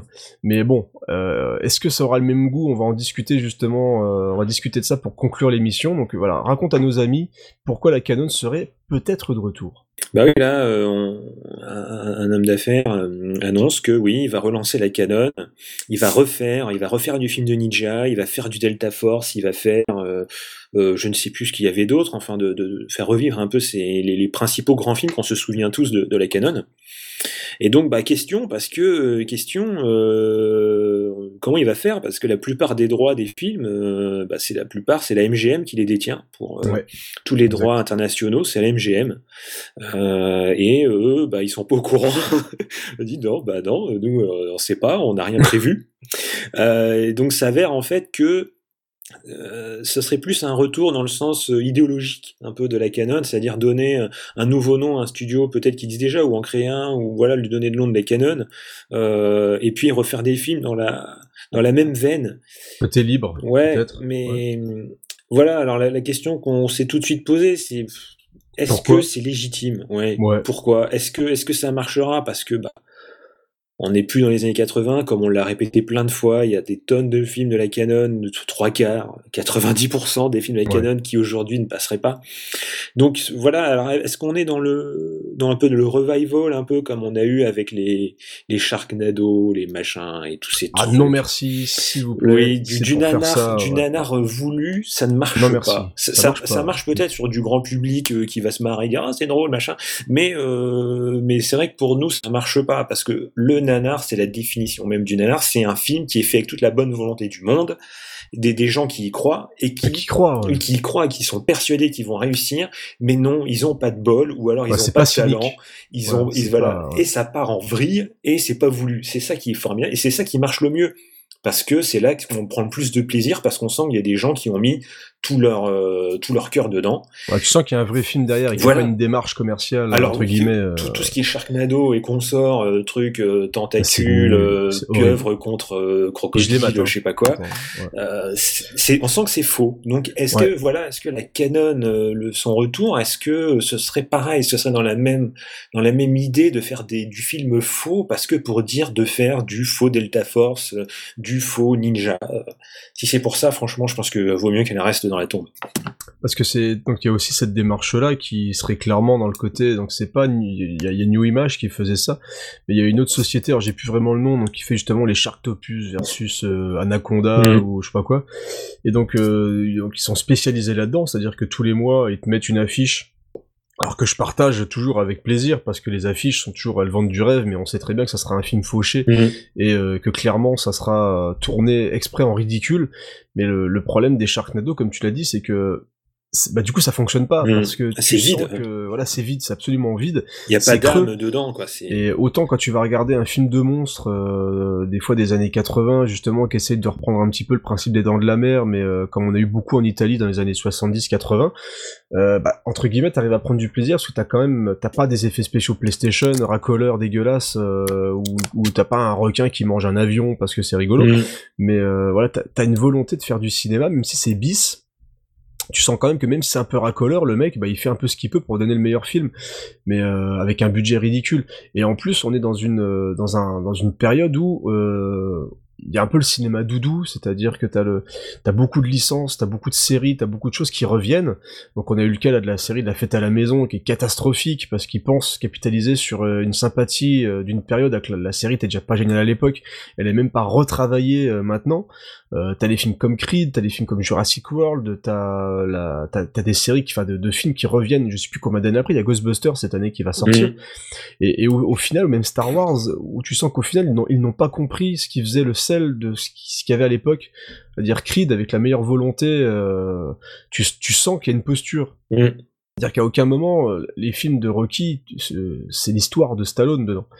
Et lui n'a même pas participé au scénario du nouveau Creed. Donc tu, tu sens que ça manque, tu sens que c'est pas fait avec le cœur, entre guillemets. Donc c'est des trucs, même Star Wars, même s'il y a des choses sympas dedans, même si je sauverais quand même quelques trucs, tu sens que c'est pas compris, que la philosophie des Star Wars de l'époque n'est pas comprise et que encore une fois il y a des choses aberrantes dans, dans le Star Wars de DJ Abrams. Alors des fois, donc en plus t'as beaucoup plus de budget là où à l'époque ils faisaient un petit peu, je dis Rocky il l'avait fait avec ses tripes. Mhm, ouais, ouais, La. Creed t'as un budget, ils vont chercher un réal qui a fait tel ou tel truc, donc il y a une, une posture qui m'embête un petit peu et j'ai peur que justement le fait de ressortir un truc comme la Canon, alors pourtant ça parlera pas à tout le monde déjà Mhm. en plus, hein, mais euh, bah tiens on te s'en sort un titre, on te ressort un nom pour essayer de vendre de la merde. Donc on va dire ouais mais regarde c'est cool c'est de la canon t'as un ninja ils vont peut-être remettre Michael Dudikoff en vieux qui va faire un caméo enfin voilà c'est moi j'ai un petit peu peur de ça. Et moi je veux pas qu'on salisse même si euh, bon ils ont pas eu besoin de ça pour salir hein, la canon mais je veux dire on va salir quand même euh, une façon de faire des films euh, une générosité qu'il y avait quand même à l'époque où même si t'avais un million de dollars de budget bah on te mettait tout dedans. Ouais, bah. T'avais tout le budget était dedans et tu le voyais et puis bah du coup c'était soit tu tu rentrais dans le délire soit bah tu recrachais parce que c'était un cinéma qui était peut-être trop euh, trop commercial pour toi ou pas assez intelligent mais euh, moi j'ai peur qu'on salisse cette façon de voir le cinéma comme ça Ah, mais Naïm le disait, hein. il disait lui le budget, hein, s'il a un million, c'est un million dans le film, hein. c'est Ouais, pas, euh, film, ouais. c'est pas du bifton Pas de pour faire du déjeuner, pour faire de, ouais, voilà, de ouais. limousines, des trucs et des machins. C'était, euh, on mangeait des sandwichs, on se débrouillait comme on pouvait, et c'était tout l'argent allait dans le film pour faire le film, quoi. Voilà. Moi j'ai j'ai un petit peu peur de ça et c'est pour ça que même si j'aime d'amour la canon, un retour, euh, si c'est pour euh, chier dessus, euh, non, non merci clairement quoi. Euh, voilà, moi c'est ce que je pense de ce retour-là. Je crois que t'es un petit peu du même avis que, Oui, oui, que moi. totalement. Et puis après, de toute façon même, on n'est même pas sûr que ça se fasse vraiment. hein. C'est des annonces qui Ouais, se font ouais, comme c'est des ça. annonces, ouais. Euh, qu'ils tentent, hein, ouais, voilà. Après, euh. c'est c'est une, en- en- cette annonce même, là, je pense qu'elle a aussi pour but de trouver de l'argent, trouver des gens aussi. qui seraient intéressants, en disant ah ouais tiens, je vais mettre mon argent dedans. Alors si ça marche pas, je pense que bah voilà, ça ne donnera rien derrière. Mais mais c'est vrai que euh, on on a quand même raison un peu de de de, de, de s'alarmer un petit peu, s'alerter, on va dire plus que s'alarmer de, cette un peu cette mode euh, d'utiliser la nostalgie, mais en lui retirant un peu son âme et tout ce qui en faisait ce que c'était à l'époque. Ouais, ce qui faisait le sel de ces productions-là. Alors, ce qui est marrant, c'est que donc on parle d'une volonté de retour de la Canon, mais il y a quand même un studio qui, un petit peu, euh, s'inspire de leur façon de travailler et de leur production, mais c'est pas un hasard. Euh, c'est la société Millennium Film qui entre autres a produit les Expandables et qui actuellement vient de sortir au cinéma le film La Chute de Londres. Donc euh, clairement La Chute de Londres, d'après les critiques que j'ai vues, on est presque sur une suite de Delta Force euh, Mhm. avec un, un, Américain complet qui tente de sauver euh, son pays. Des vilains Et, barbus. Des vilains barbus, parce que là clairement là on est contre des Arabes hein, dans celui-là, Mhm. donc c'est que c'est un petit peu compliqué en termes de... Oui, voilà, c'est- voilà, on se pas demande très, qui- très, comment euh, ils ont fait. Bon, euh, je sais Ouais. pas qui validé, mais en tout cas, il a des couilles. Hein. Bah tu vois régulièrement sont sur Twitter c'est gerbant, dégueulasse, euh, machin. Et t'as, euh, moi j'ai j'ai bien aimé la critique d'écran large. C'est un critique que j'aime beaucoup qui est Simon euh, Simon Rio. Euh, et qui dit clairement bah j'ai pris mon pied comme dans un film de la Canon, c'est-à-dire c'est complètement bête, Mhm. euh, c'est assumé complètement, c'est violent parce que déjà le premier moi j'avais été surpris par la violence du film ouais, d'Antoine Fuqua. aussi, hein. euh, J'ai dit, même des fois, je trouvais que ça allait un peu loin. Oui, c'est un peu le gratuit. violent. Ah bah c'est gratuit. Mais euh, et surtout réaliste parce qu'à une époque, on va dire on- quand on parlait de Cobra, c'était gratuit, mais tu sens parce que voilà, c'est pas si réaliste que ça. Tu sens que c'est too much. Et là, je crois que c'était gratuit et tellement réaliste que ça en devenait un peu euh, dérangeant. La, quoi. la scène de l'attaque devant la Maison Blanche, t'as t'as tous les civils qui se font, ils se font buter. Pareil, ils débarquent au lance-roquettes comme dans Invasion USA. Enfin, on est, on est vraiment dans le, dans l'ambiance canon, je Mm, trouve. ouais, ouais. Et, alors, alors, t'as un- et en plus, t'as, un premier degré, mais est-ce, ce qui- est étonnant avec cette production-là, c'est que j'ai du mal, moi, à la voir 100% premier degré parce que Gérard Butler en fait des surcaisses. Ouais. Parce que t'as encore une fois le président des États-Unis qui va rentrer dans le délire et qui va finir par buter des gens aussi. Enfin bref, on est euh, autant Independence Day c'est premier degré mais au taquet. Ouais, voilà. Euh, autant là, je me dis, il y a un truc un petit peu, je sais pas, moi la chute, je me dis le fait de faire une suite, euh, encore une fois la chute de Londres avec les mêmes acteurs qui reviennent et qui vont sauver l'Europe euh, du monde entier grâce à l'Amérique, je me dis c'est peut-être un peu un, un petit peu dans second degré, mais c'est vrai que euh, du coup le côté on, on va tuer du barbu et c'est fun et, et regardez les États-Unis voilà face à face à l'attaque euh, extérieure va réussir à se défendre, c'est euh, bah, un peu osé et ça sort quand même au cinéma. Mm. Et je suis curieux. Alors euh, j'ai peur de me faire traiter de raciste si je passe un bon moment devant parce que euh, je vais essayer de me mettre, moi je suis en condition plaisir coupable. Ouais, bah ouais. Mais c'est vrai que je vais, je peux comprendre la posture, euh, mais c'est vrai que du coup le côté fun mais mais raciste est un petit peu, particulier du film. Mais on est 100% dans le Chuck Norris quoi. C'est- C'est ça que je veux dire. Ah oui, on est vraiment dans l'idée canon, dans l'idée on s'en fout quoi. Voilà, c'est euh, comme divertissement Force. euh, Euh, c'était euh, c'était les, les vilains arabes se font botter le cul. Euh, c'était Chuck Norris qui débarque ses amis pour euh, bonjour c'est la démocratie c'est nous qui voilà. Avec son ses lance-roquettes sur la moto. voilà, c'était comme, c'était comme l'intro du film. Hein. Il débarque dans un avion, c'est un entraînement. Il débarque en disant nous sommes les États-Unis d'Amérique, nous venons vous sauver. Ouais, voilà, c'est comme dans Team America. Ça, ça résume exactement le truc. C'est c'est ça, quoi. Et c'est vrai que, alors, c'est vrai que moi aussi, je peux comprendre qu'il y ait des gens qui peuvent pas euh, blairer ça, euh, qui disent qu'ils trouvent ça euh, extraordinairement euh, intolérable. Mais Surtout qu'on est dans une conjoncture assez oui, particulière. mais, mais je dirais justement, ça remet les choses en place, je trouve, de, de mon point de vue un peu, de se dire que des fois, parce que en fait, si on n'en parle pas, on le sacralise et ça part en couille. Enfin, moi, c'est c'est mon, c'est mon point de vue sur le truc. Tout ce qu'on va sacraliser, tout ce qu'on ne va, qu'on va le pas le droit de dire, pas le droit de faire, parce que c'est pas bien, parce que ouais. Voilà. Mm. Et, et on se retourne à des situations où au final on ne parle plus de certains problèmes. Et je trouve que bah des fois le fait de prendre le contre-pied, comme comme beaucoup ont fait des fois, hein, de, de prendre le contre-pied total de de, de, de, ce que les gens pensaient, de ce qui de ce qu'ils avaient en tête, de leur manière de faire les choses, bah ça pouvait débloquer un peu des fois la situation. Et, et je trouve que des fois, bah de temps en temps, c'est pas trop mal d'avoir des choses comme ça qui qui vont un peu loin, quitte à aller peut-être trop loin pour justement un peu euh, faire décanter un peu la chose et dire finalement c'était pas si grave que ça quoi. Ouais, faut euh, calmez-vous, détendez-vous le slip et puis euh, allez voir la chute, voilà, la ouais. chute de Londres. Mettez votre cerveau là, ce côté un peu là, juste profiter. Après, c'est vrai que c'est pas c'est pas pour tout le monde. Hein. C'est mais les films de la canon sont Non, pas pour tout le monde. ouais, c'est pas c'est pas c'est pas fait pour plaire à la masse. C'est voilà, s'ils se tapent un délire comme comme on en a vu quelques uns. Je me rappelle, c'est vrai que Foucault Foucault est plutôt. euh, Après, je suis un peu déçu que c'est vrai que Foucault ne revienne pas parce que euh, c'est quand même un bon faiseur qui, qui m'avait, je me souviens, un, film qu'il a fait, c'était Shooter euh, avec. ouais, qui est euh, sympa avec euh, Mark Wahlberg. Ouais, c'est vrai que quand je l'ai vu aussi, bah, avec euh, avec mon pote qui avec qui on était fan de la canon, on s'est dit c'est vrai que ça nous rappelle un peu les années 80, euh, les grands drapeaux, les phrases ils ont tué mon chien, ils vont tous mourir. Enfin bref, c'est vraiment c'était un peu ça quoi. C'est vrai que Foucault il me il me il, il me- donne des un peu des, des des nostalgies des années 80 des fois. Ah, puis t'as eu Equa- Equalizer qui est, Oui. même si moi c'est un peu, c'est un peu, c'est un peu le tueur à gage chez Ikea, tu vois, euh, chez Castorama, Ouais. le mec il est tueur à gage mais il bosse chez Casto et, et à la fin il fait un peu le MacGyver avec deux trois outils et qui va sauver l'honneur d'une prostituée. Enfin voilà, moi c'est, et, mais, mais le film a par contre une, euh, Une un- patte. un- un- il a une patte, Mm. il a un peu un mauvais goût qui est très, euh, t'as la scène au ralenti sous la flotte, euh, voilà, L'explosion, le- ouais voilà, Ah, euh, le- l'explosion puis il marche, enfin voilà. D'où l'explosion, c'est formidable. Donc on, donc on est vraiment dans du dans du cinéma qui est très euh, et justement qui va très bien avec son la, la chute de la Maison Blanche Mm. parce qu'on est vraiment dans une imagerie et une action un petit peu parce que pareil Equalizer donc c'est avec une grande star on Ouais. avait quand même avec Denzel Washington par contre là, t'as des scènes d'une grande violence t'as des explosions de violence qui sont assez jouissives Mm. la scène dans le dans l'immeuble euh, bah tu où il rentre dans une chambre euh, enfin il est en train de discuter avec un gros mania voilà je crois que c'est un proxénète et, euh, et où il arrive, le mec arrive à gérer bien sûr parce que c'est un super agent, donc il arrive à sentir les mouvements Ouais. de tout le monde, donc il arrive à préparer ses coups, puis il va les enchaîner, puis vraiment quand il met un coup de couteau, voilà il met un coup de couteau, Ah oui, comme dans Man oui. Fire, euh, voilà c'est t'as des explosions de violence qui sont assez jouissives, Mm.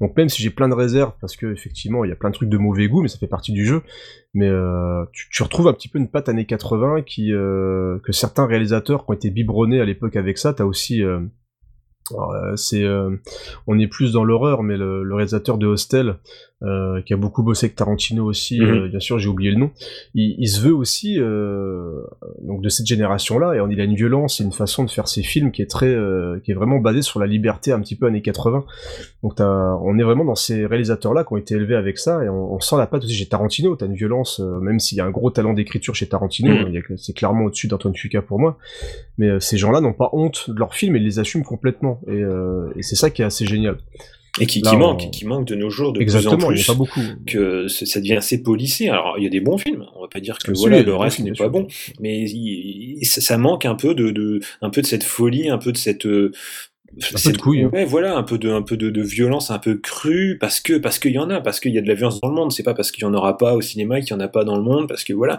qui, qui, qui reste dans, dans du film et qui, voilà, qui, qui, est bien burné, euh, parce que, euh, parce que, je sais pas, c'est cool. Je sais pas l'expliquer. je- en fait, je crois que c'est pire de de polisser un coup, de- un coup de poing dans la gueule Mm. Que de dire bah voilà regarde dans Avengers c'est rigolo euh, on fait mourir plein de gens mais c'est cool Bah regarde il ouais. y a Hulk il y a Hulk et Iron Man qui détruisent un pâté de maison entier mais euh, voilà c'est c'est rigolo Mm. parce que tu vois il y a aucune tension parce qu'on sait très bien qu'il n'y en a aucun des deux qui va mourir enfin voilà on, on est dans des films où t'as des scènes d'action monumentales où tout explose mais tu tu vois plus rien c'est à dire qu'on te cache absolument tout Mm. Et euh, tout est mis sur l'autel du spectaculaire alors qu'une bonne fusillade alors c'est là où aussi John Wick se voulait euh, là où je suis pas d'accord avec plein de monde John Wick donc il y a quand même des tentatives c'est-à-dire que t'as quand même des gens qui tentent des choses Mm. John Wick se voulait euh, aussi euh, euh, renouveau du cinéma un petit peu badass patati patata. Mais où je trouve c'est surinterprété. Et encore une fois je pense qu'ils ont pas compris ces films là n'ont pas compris le, pourquoi ça fonctionnait à l'époque. Dire que là il y a une position il y a une vraie posture et moi j'ai trouvé ça trop chorégraphié pas assez brut justement. Et j'espère que le 2 va un petit peu corriger ça, parce qu'il y a quand même une, il y a, il y a une, une idée de départ qui est quand même rigolote, c'est-à-dire que le mec part en croisade parce qu'on a tué son chien, vois, un peu comme dans Shooter. Euh, sauf que là, c'est trop chorégraphié, les scènes d'action sont pas assez puissantes, je trouve. Bah, c'est pas aussi violent, c'est vrai que même que Equalizer, par exemple, c'est ouais. il y a plus moins de. D'un seul coup, ça pète, tu vois. Ouais, c'est il y, a- il y a moins de sang tout ça, mais c'est vrai que j'ai quand même apprécié le. Moi personnellement, le côté chorégraphié m'a pas dérangé. Euh, je, je, je, je trouvais que c'était dans le genre du film, un peu dans le genre que de, de ce que Keanu Reeves a fait aussi ces dernières euh, ces dernières années, avec comme le, le 47 euh, 47 Ronin, avec euh, je ne sais plus quel autre il a fait. Il est très dans la chorégraphie, c'est ce qu'il a c'est ce qu'il a appris à une époque avec Matrix. Mais il a fait un film de baston qu'il a réalisé lui, non? J'ai plus le nom en tête. Oui, c'est l'autre. qui- Oui, j'ai le méchant d'ailleurs. Et, et, et c'est- rigolo. c'était un peu voilà c'était c'était devenu un peu son truc et donc pour moi ça m'a pas choqué que ça soit aussi chorégraphié que ça parce que ça reste dans son dans dans dans, dans sa dans son sa nouvelle panoplie d'acteurs on va dire donc ça ça m'a pas dérangé c'est ce à quoi je m'attendais un peu parce que c'est vrai que c'est un film où même les, les, les- les- tout ce qui est arme à feu tout ça ne- n'est pas réel en fait c'est rajouté en Mhm. post-production euh, donc c'est vrai que ça perd un peu de Il y a un côté authentique et brut. Ouais, que- voilà, de brutalité. absent. On va Alors je perdre- m'attendais à ça, On moi. va perdre un peu ça, ce côté brut euh, de l'image, mais mais j'ai quand même aimé ce côté un peu euh, sans limite, on va dire. Et puis surtout de partir en croisade pour rien au final. En Ah, fait. pour rien. Bah après, bon, il y a sa femme qui est morte. Oui, évidemment, c'est un exutoire. euh, C'est un exutoire. c'est un exutoire. Il, il défoule toute sa rage contenue euh, juste pour ça. Mais euh, mais voilà, ça manque de films où, où, bah justement, des fois, tu tu pars euh, ça pour rien, juste parce que tu dis bah voilà, on, on va se faire plaisir et on va faire un film où t'as un gentil qui va matraquer des tonnes de méchants juste parce que parce que quoi, parce que c'est fun. Oui, euh, voilà. voilà, parce qu'il peut, parce qu'il est balèze et que voilà, il est cool et il va, il va défoncer un peu tout le monde. Et euh, donc on, on l'a dit, donc Millennium Film euh, fait un petit peu ce genre de Mm. film-là. Ils l'a- ils l'ont tenté avec Expandables. Et ce qui est rigolo, c'est que deux des dirigeants euh, ont bossé avec la Canon. Oui, bah oui, c'est des Donc, transfuges, on va dire, hein, quand la Canon s'est un peu écroulée, Voilà. ils sont partis dans leur coin pour faire, euh, pour faire nu image au début. Voilà. Et, euh, et au fur et à Pour mesure. faire des nanars, hein, oui, voilà. fait des hein. faux nanars, C'était de de films la, la euh, série Z hein, au début, hein, voilà. vraiment. des films d'action vraiment cheap, euh, cheapos, avec même du sous-sous acteur dedans qui était pas connu du tout. Et euh, donc il y a Boaz Davidson qui avait réalisé justement le film, la comédie Teenagers, Le Lemon que ce soit chez. Canon, voilà, Lemon. Et je crois que c'est lui qui a réalisé Harley Davidson et l'homme au Santiago. Alors là j'ai peut-être une grosse connerie, mais je crois que c'est lui qui a fait ça. Mhm. Alors qui est très très typé Canon aussi, hein, c'est le genre de film euh, avec Mickey Rourke qui est euh, le mec de Oui. Miami Vice. Oui, euh, oui, oui, euh, j'ai trouvé vraiment très bon aussi ce film. Ouais, j'ai ouais. découvert il y a quelques années sur le tard. Et, Ouais, euh, c'est rigolo. Et lui, c'est plus, plus années 90, je pense, non? Ouais, c'est celui le film des années 90. Ouais. Parce C'est a- pas du tout années 2000. Il a plus un côté 90. Bah, c'est à l'époque où Mickey Rourke Euh, avait une vraie tête. Oui, encore à l'époque, ouais. Ouais, il était assez beau gosse et maintenant il ressemble plus à, plus à grand chose quoi. Mais euh, ouais, donc c'est Boaz Davidson donc, qui s'occupe, euh, qui est producteur dans, dans cette boîte là. Donc aussi Avi Lerner. Alors c'est un, un mec que n'aime pas Steven Seagal. Et c'est pour ça qu'on n'aura jamais Steven Seagal dans un Expandables. Mhm. Euh, c'est bien dommage, mais bon, je pense qu'Expandables il vaut mieux s'arrêter parce que le 3 était quand même assez catastrophique. Mais donc c'est une boîte qui produit euh, qui produit énormément de choses hein, puisqu'ils ont fait donc un seul deviendra invincible. euh, Bah, ils ont permis de faire ce film qui est très cool de Walter Hill. Euh, ils ont produit beaucoup de films de Dolph Lundgren, euh, donc même des films qu'il a réalisés parce qu'il réalise beaucoup de films en DTV Dolph Lundgren. Ils ont fait le Dahlia Noir de, de Palma, donc le l'horrible Wicker Man avec Nicolas Cage qui fait absolument n'importe quoi. Ils ont aussi produit pas mal de Rémi Harlin, donc on, voilà, on est un petit peu dans cette ambiance-là où on récupère des, des réalisateurs déchus et des acteurs déchus, et parfois il y a quand même des bonnes surprises comme le Bad Lieutenant justement avec Nicolas Cage qui est assez surprenant. Mhm.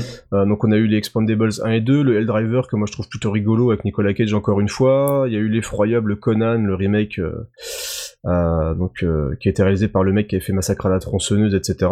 Et ils, ils ont pas fait non plus que du film d'action, hein, ils ont fait quelques Ouais, ouais, quelques, quelques thrillers, drames, ouais, ouais, quelques des thrillers, des drames, quelques trucs sympas, notamment avec le c'est le Before I Go to Sleep, Ah, je connais pas du tout. avec euh, Nicole Kidman euh, qui joue une, une femme euh, amnésique qui, qui tout- tous les jours elle oublie sa journée précédente. Et, euh, et donc au fur et à mesure du film elle va se rappeler des choses et qui étaient plutôt pas mal. J'avais vu c'était c'était plutôt sympa. Ils ont ils font un peu de tout aussi hein, ils, ils touchent un peu à tout. Mais c'est vrai que principalement beaucoup plus que la Canon qui s'est vraiment diversifiée, euh, il reste surtout dans le, le film un peu testo, testostéroné Ouais, hein, beaucoup dans l'action quand Mm. même, et c'est quand même grâce à eux, et rien que pour ça, on ne pourra que leur, euh, leur être redevable, c'est grâce à eux qu'on a eu John Rambo. Ouais. Et là, je ne peux dire que merci, amen, à vous les studios, tout ce que vous voulez, c'est juste grâce à vous, on a eu John Rambo que personne ne voulait Mm. faire, Oui, en plus, film surtout, ultra brutal, et, euh, voilà, qui est, qui est incroyable. C'était le retour avec euh, avec Rocky Balboa, John Rambo, c'était, un- il m'a mis une claque. Wow, John Rambo, c'était complètement fou. Et donc on retrouvait le côté taré, euh, un petit peu, voilà, sans limite justement de la canon, même si les Rambo n'étaient pas du tout dans le giron de la canon à l'époque, mais en tout cas ils ont permis de faire ce genre de film, et c'est plutôt cool. Euh, bah, je crois qu'on a fait le tour. Oui, je Hein pense. Je crois qu'on a fait, on a bien dégrossi l'histoire et euh, un peu tout ce qu'il en est, tout ce qu'il en est sorti au final, hein, euh, tout la mythologie un peu canon, on va dire jusqu'à Ouais. maintenant, quoi. Exactement. On espère que ça vous a plu, hein, parce que pour une, première, donc on est à peu près à deux heures d'émission. On a, bien discuté, beaucoup discuté. On espère que vous avez passé un aussi agréable moment que nous. Bah, je sais pas, tu t'es amusé, Bilou, pour cette première de VHS et canapé. Ah oui, totalement. En plus, le sujet nous, tient à cœur. Euh, C'est vrai que c'était quelque chose que, j'aime beaucoup, que, qui m'a fait plaisir de, faire des, recherches encore plus dessus pour, euh, pour encore apprendre plus de choses assez dingues, hein, on va dire. C'est vrai qu'avec les, avec les, documentaires sur la Canon, hein, l'électrique Bougalou et Ouais, celui, euh, hein. oui, Ouais. et celui à, à compléter avec Boys. celui de, oui, justement, euh, l'officiel, on va dire, Ouais. avec, euh, Qui est plus gentil, hein. oui, un peu plus. Bah, c'est normal. Il, il est, il est fait par euh, par Golan et Globus. Euh, Enfin, je sais pas s'il est vraiment fait par eux, si c'est eux qui ont voulu le faire, mais en tout cas, ils apparaissent dedans. demande, en fait. Ouais, ouais, ouais. Ils, ils apparaissent dedans. Hein, ils, ils parlent de ce qu'ils ont fait, tout ça. Ils parlent pas beaucoup des trucs qu'ils ont foirés, parce que de toute façon, Non, Golan. Golan ne veut pas en parler. Pour lui, ce qui est foiré, c'est passé, et il se concentre que sur ce qu'il peut faire et pas sur ce qu'il a foiré. Donc, euh, mais mais c'est quand même plutôt pas mal, et c'est vrai que il- c'est- le, le, le Go-Go Boys m'a quand même un peu euh, C'est touchant. Ouais, voilà, c'est. Ouais. Tu, tu sens que le, voilà, il a, un- il- pour lui, il a un peu raté, quoi. Il a un peu foiré sur la fin. Et je pense qu'il s'en veut lui- lui-même. Ouais, ils s'en veulent d'avoir perdu du temps Ouais, de, de- conneries. euh, ouais. D'avoir perdu cet argent et d'avoir peut-être été trop, trop, trop. Trop aveugle, trop fou. Oui, voilà, vraiment. incontrôlable. Trop partout. Et c'est vrai que bon, ça, ça, ça rend un peu triste et tout euh, de, de, de, le voir comme ça, surtout quelqu'un tellement il aimait, tellement il aimait ça. Et je pense que c'est ce qui a à retenir, hein, c'est qu'ils ont fait tout ça.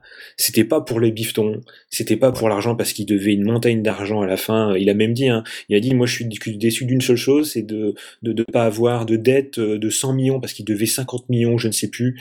Et il dit, voilà, je regrette de pas encore devoir plus d'argent parce que ça aurait voulu dire qu'il a fait encore plus de choses. Et c'est ça qui vraiment qui, qui, qui est dingue quand tu quand tu vois ça, parce que c'est vrai que beaucoup font ça pour l'argent, pour réussir. Alors, Et lui, il voulait juste faire ouais, du il voulait faire du film, il voulait faire plaisir aux gens, il voulait que les gens soient contents en, en venant voir euh, les films. Alors des fois ça a marché, des fois moins, des fois ça a mis du temps avant de marcher. Ouais. Mais euh, mais c'est, je trouve que c'est formidable et c'est rare, c'est devenu, c'est unique un peu dans l'histoire du, du cinéma. Quoi. Voilà, donc c'est ça qu'on voulait mettre en avant aujourd'hui. On espère que ça vous a plu. Donc on espère que vous avez passé un super moment en notre compagnie. N'hésitez pas à nous laisser des commentaires. C'est une première. On sait qu'il y a des choses euh, à améliorer. On, va prévoir des choses pour les prochaines. Mais là, on voulait vraiment pour cette première émission rendre hommage à la Canon. Vous l'aurez compris, cette société qu'on aime d'amour. Et donc des commentaires. N'hésitez pas à vous à nous dire aussi justement les films que vous préférez de cette firme incroyable, mettez ça un petit peu partout sur l'internet, partagez. Euh, normalement, sera diffusé sur euh, sur iTunes, sur PodCloud, sur Bad Geek, etc. Donc euh, voilà, laissez-nous des étoiles, partagez tout ça, un petit peu comme l'amour que vous partagez pour les films de la Canon. En tout cas, nous, on se donne rendez-vous, on l'espère, très bientôt. Et puis, ben, on se dit à la prochaine. Allez, ciao. Ciao.